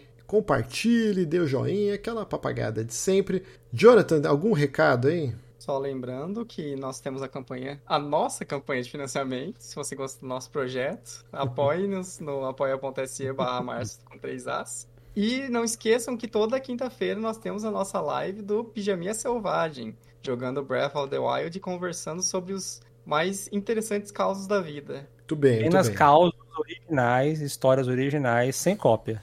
Exatamente. ah, e muito importante, carnaval tá aí. Usem camisinha, bebam com moderação, não é. façam xixi na rua. Eu é, sei que às vezes é muito difícil segurar, ainda mais se você tá meio bebo, mas tente fazer xixi, pelo menos uma graminha. É um lugar que a terra vai absorver, né? Exato, senão fica aquele fedor de urina nas ruas. É, respeite o, você tá no bloquinho. É, eu nunca fui em bloquinho, eu sou velho desde que eu tinha, sei lá, 10 anos de idade. Eu nunca gostei. Mas o bloquinho Uma tem vez, hora né? para acabar ou vai à madrugada também? Então, aqui, aqui, perto da minha casa tem bloquinho, né? Porque infelizmente o meu bairro é um bairro muito, muito trending dos jovens hum. compradores de samambaia. Então tem muito bloquinho de carnaval no bairro. Tem bloquinho sábado, tem bloquinho domingo, e eles acabaram por volta das 6 horas. Ah, também. Tá 6, 6 e meia. Graças a Deus, porque eu não aguentava mais. Porque o carnaval é muito legal para quem curte, né? Sim. Eu cansei de reclamar, eu não reclamo mais, porque eu não quero ser o cara gritando com as nuvens, mas a mexão de saco. Eu, eu, mas você... eu sou contra, sou contra bloquinho de rua. Eu acho que carnaval tinha que ser só em lugares, ambientes fechados. Carnaval do Juventus. Fui muito. Mesmo odiando carnaval, eu ia. Porque, né, a gente é jovem, a gente quer beijar na boca. É, a gente, a gente, o que a gente não faz né, pra, uma, pra uma namorada que quer ir, né? Fui muito baile do Havaí, mas em ambientes fechados. Carnaval de rua nunca, Nunca fui muito fã. É, eu sou cada muito um com seu gosto. É, eu também acho que devia, devia ser lugar fechado, eu não sou fã. porque faz barulho eu não gosto, porque eu sou um chato. Eu não ia reclamar, né? Tô reclamando. Eu não gosto, não, gente. É um pé no saco. Mas, você que vai, né? Você que gosta, divirta-se com moderação. Realmente, tome cuidado. Cuidado com o celular, muito assalto. Muito assalto. Olha. Assalto, cuidado com o celular, cuidado com a carteira. Né? Cuidado né? com cartão também, que pagamento por aproximação. Então... Você tá lá na muvuca com a carteira, a pessoa só passa a maquininha assim perto de você. Pim! Resumindo, a gente não vai, claramente. Não vai, não vai, gente. Não Fica em casa. DST, imagina DST. Não, tem muito jogo aí pra ser zerado. Olha o backlog aí, o tanto de coisa que tem. Hepatite transmite pela saliva, hein? Você sai beijando todo mundo aí, se tiver com uma ferida na boca, não vá. Carnaval, perdição. Vá pra um sítio, vai pra um retiro, monte de jogo bom, faz um churrasco, uma piscininha. Olha aí. E aí, se você fazer um churrasco, você pode me convidar. Nada de carnaval. O Jonathan, o grande carnavalesco, está aqui. Não, é, nessa, nessa hora eu tenho uma opinião de uma idosa conservadora de 60 anos, gente. O Jonathan, o Jonathan, o Jonathan, se São Paulo era o túmulo do samba, o Paraná é uma cripta, né? é uma ótima. É, uma ótima é, é, o sarcófago do samba, tem uma pirâmide com samba lá dentro. Inclusive, vou pensar em boas histórias de carnaval para a gente contar na quinta-feira na live, hein? Olha, vamos tentar pensar. Já passei apuros, baile do Havaí, guerra de fruta. Vixe, tomar uma melanciada na cara, bicho.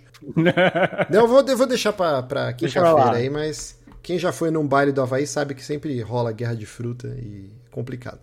Mas é isso, gente. Bom feriadão aí pra todo mundo e até semana que vem. Beijo, tchau. Até, até. lá. Falou.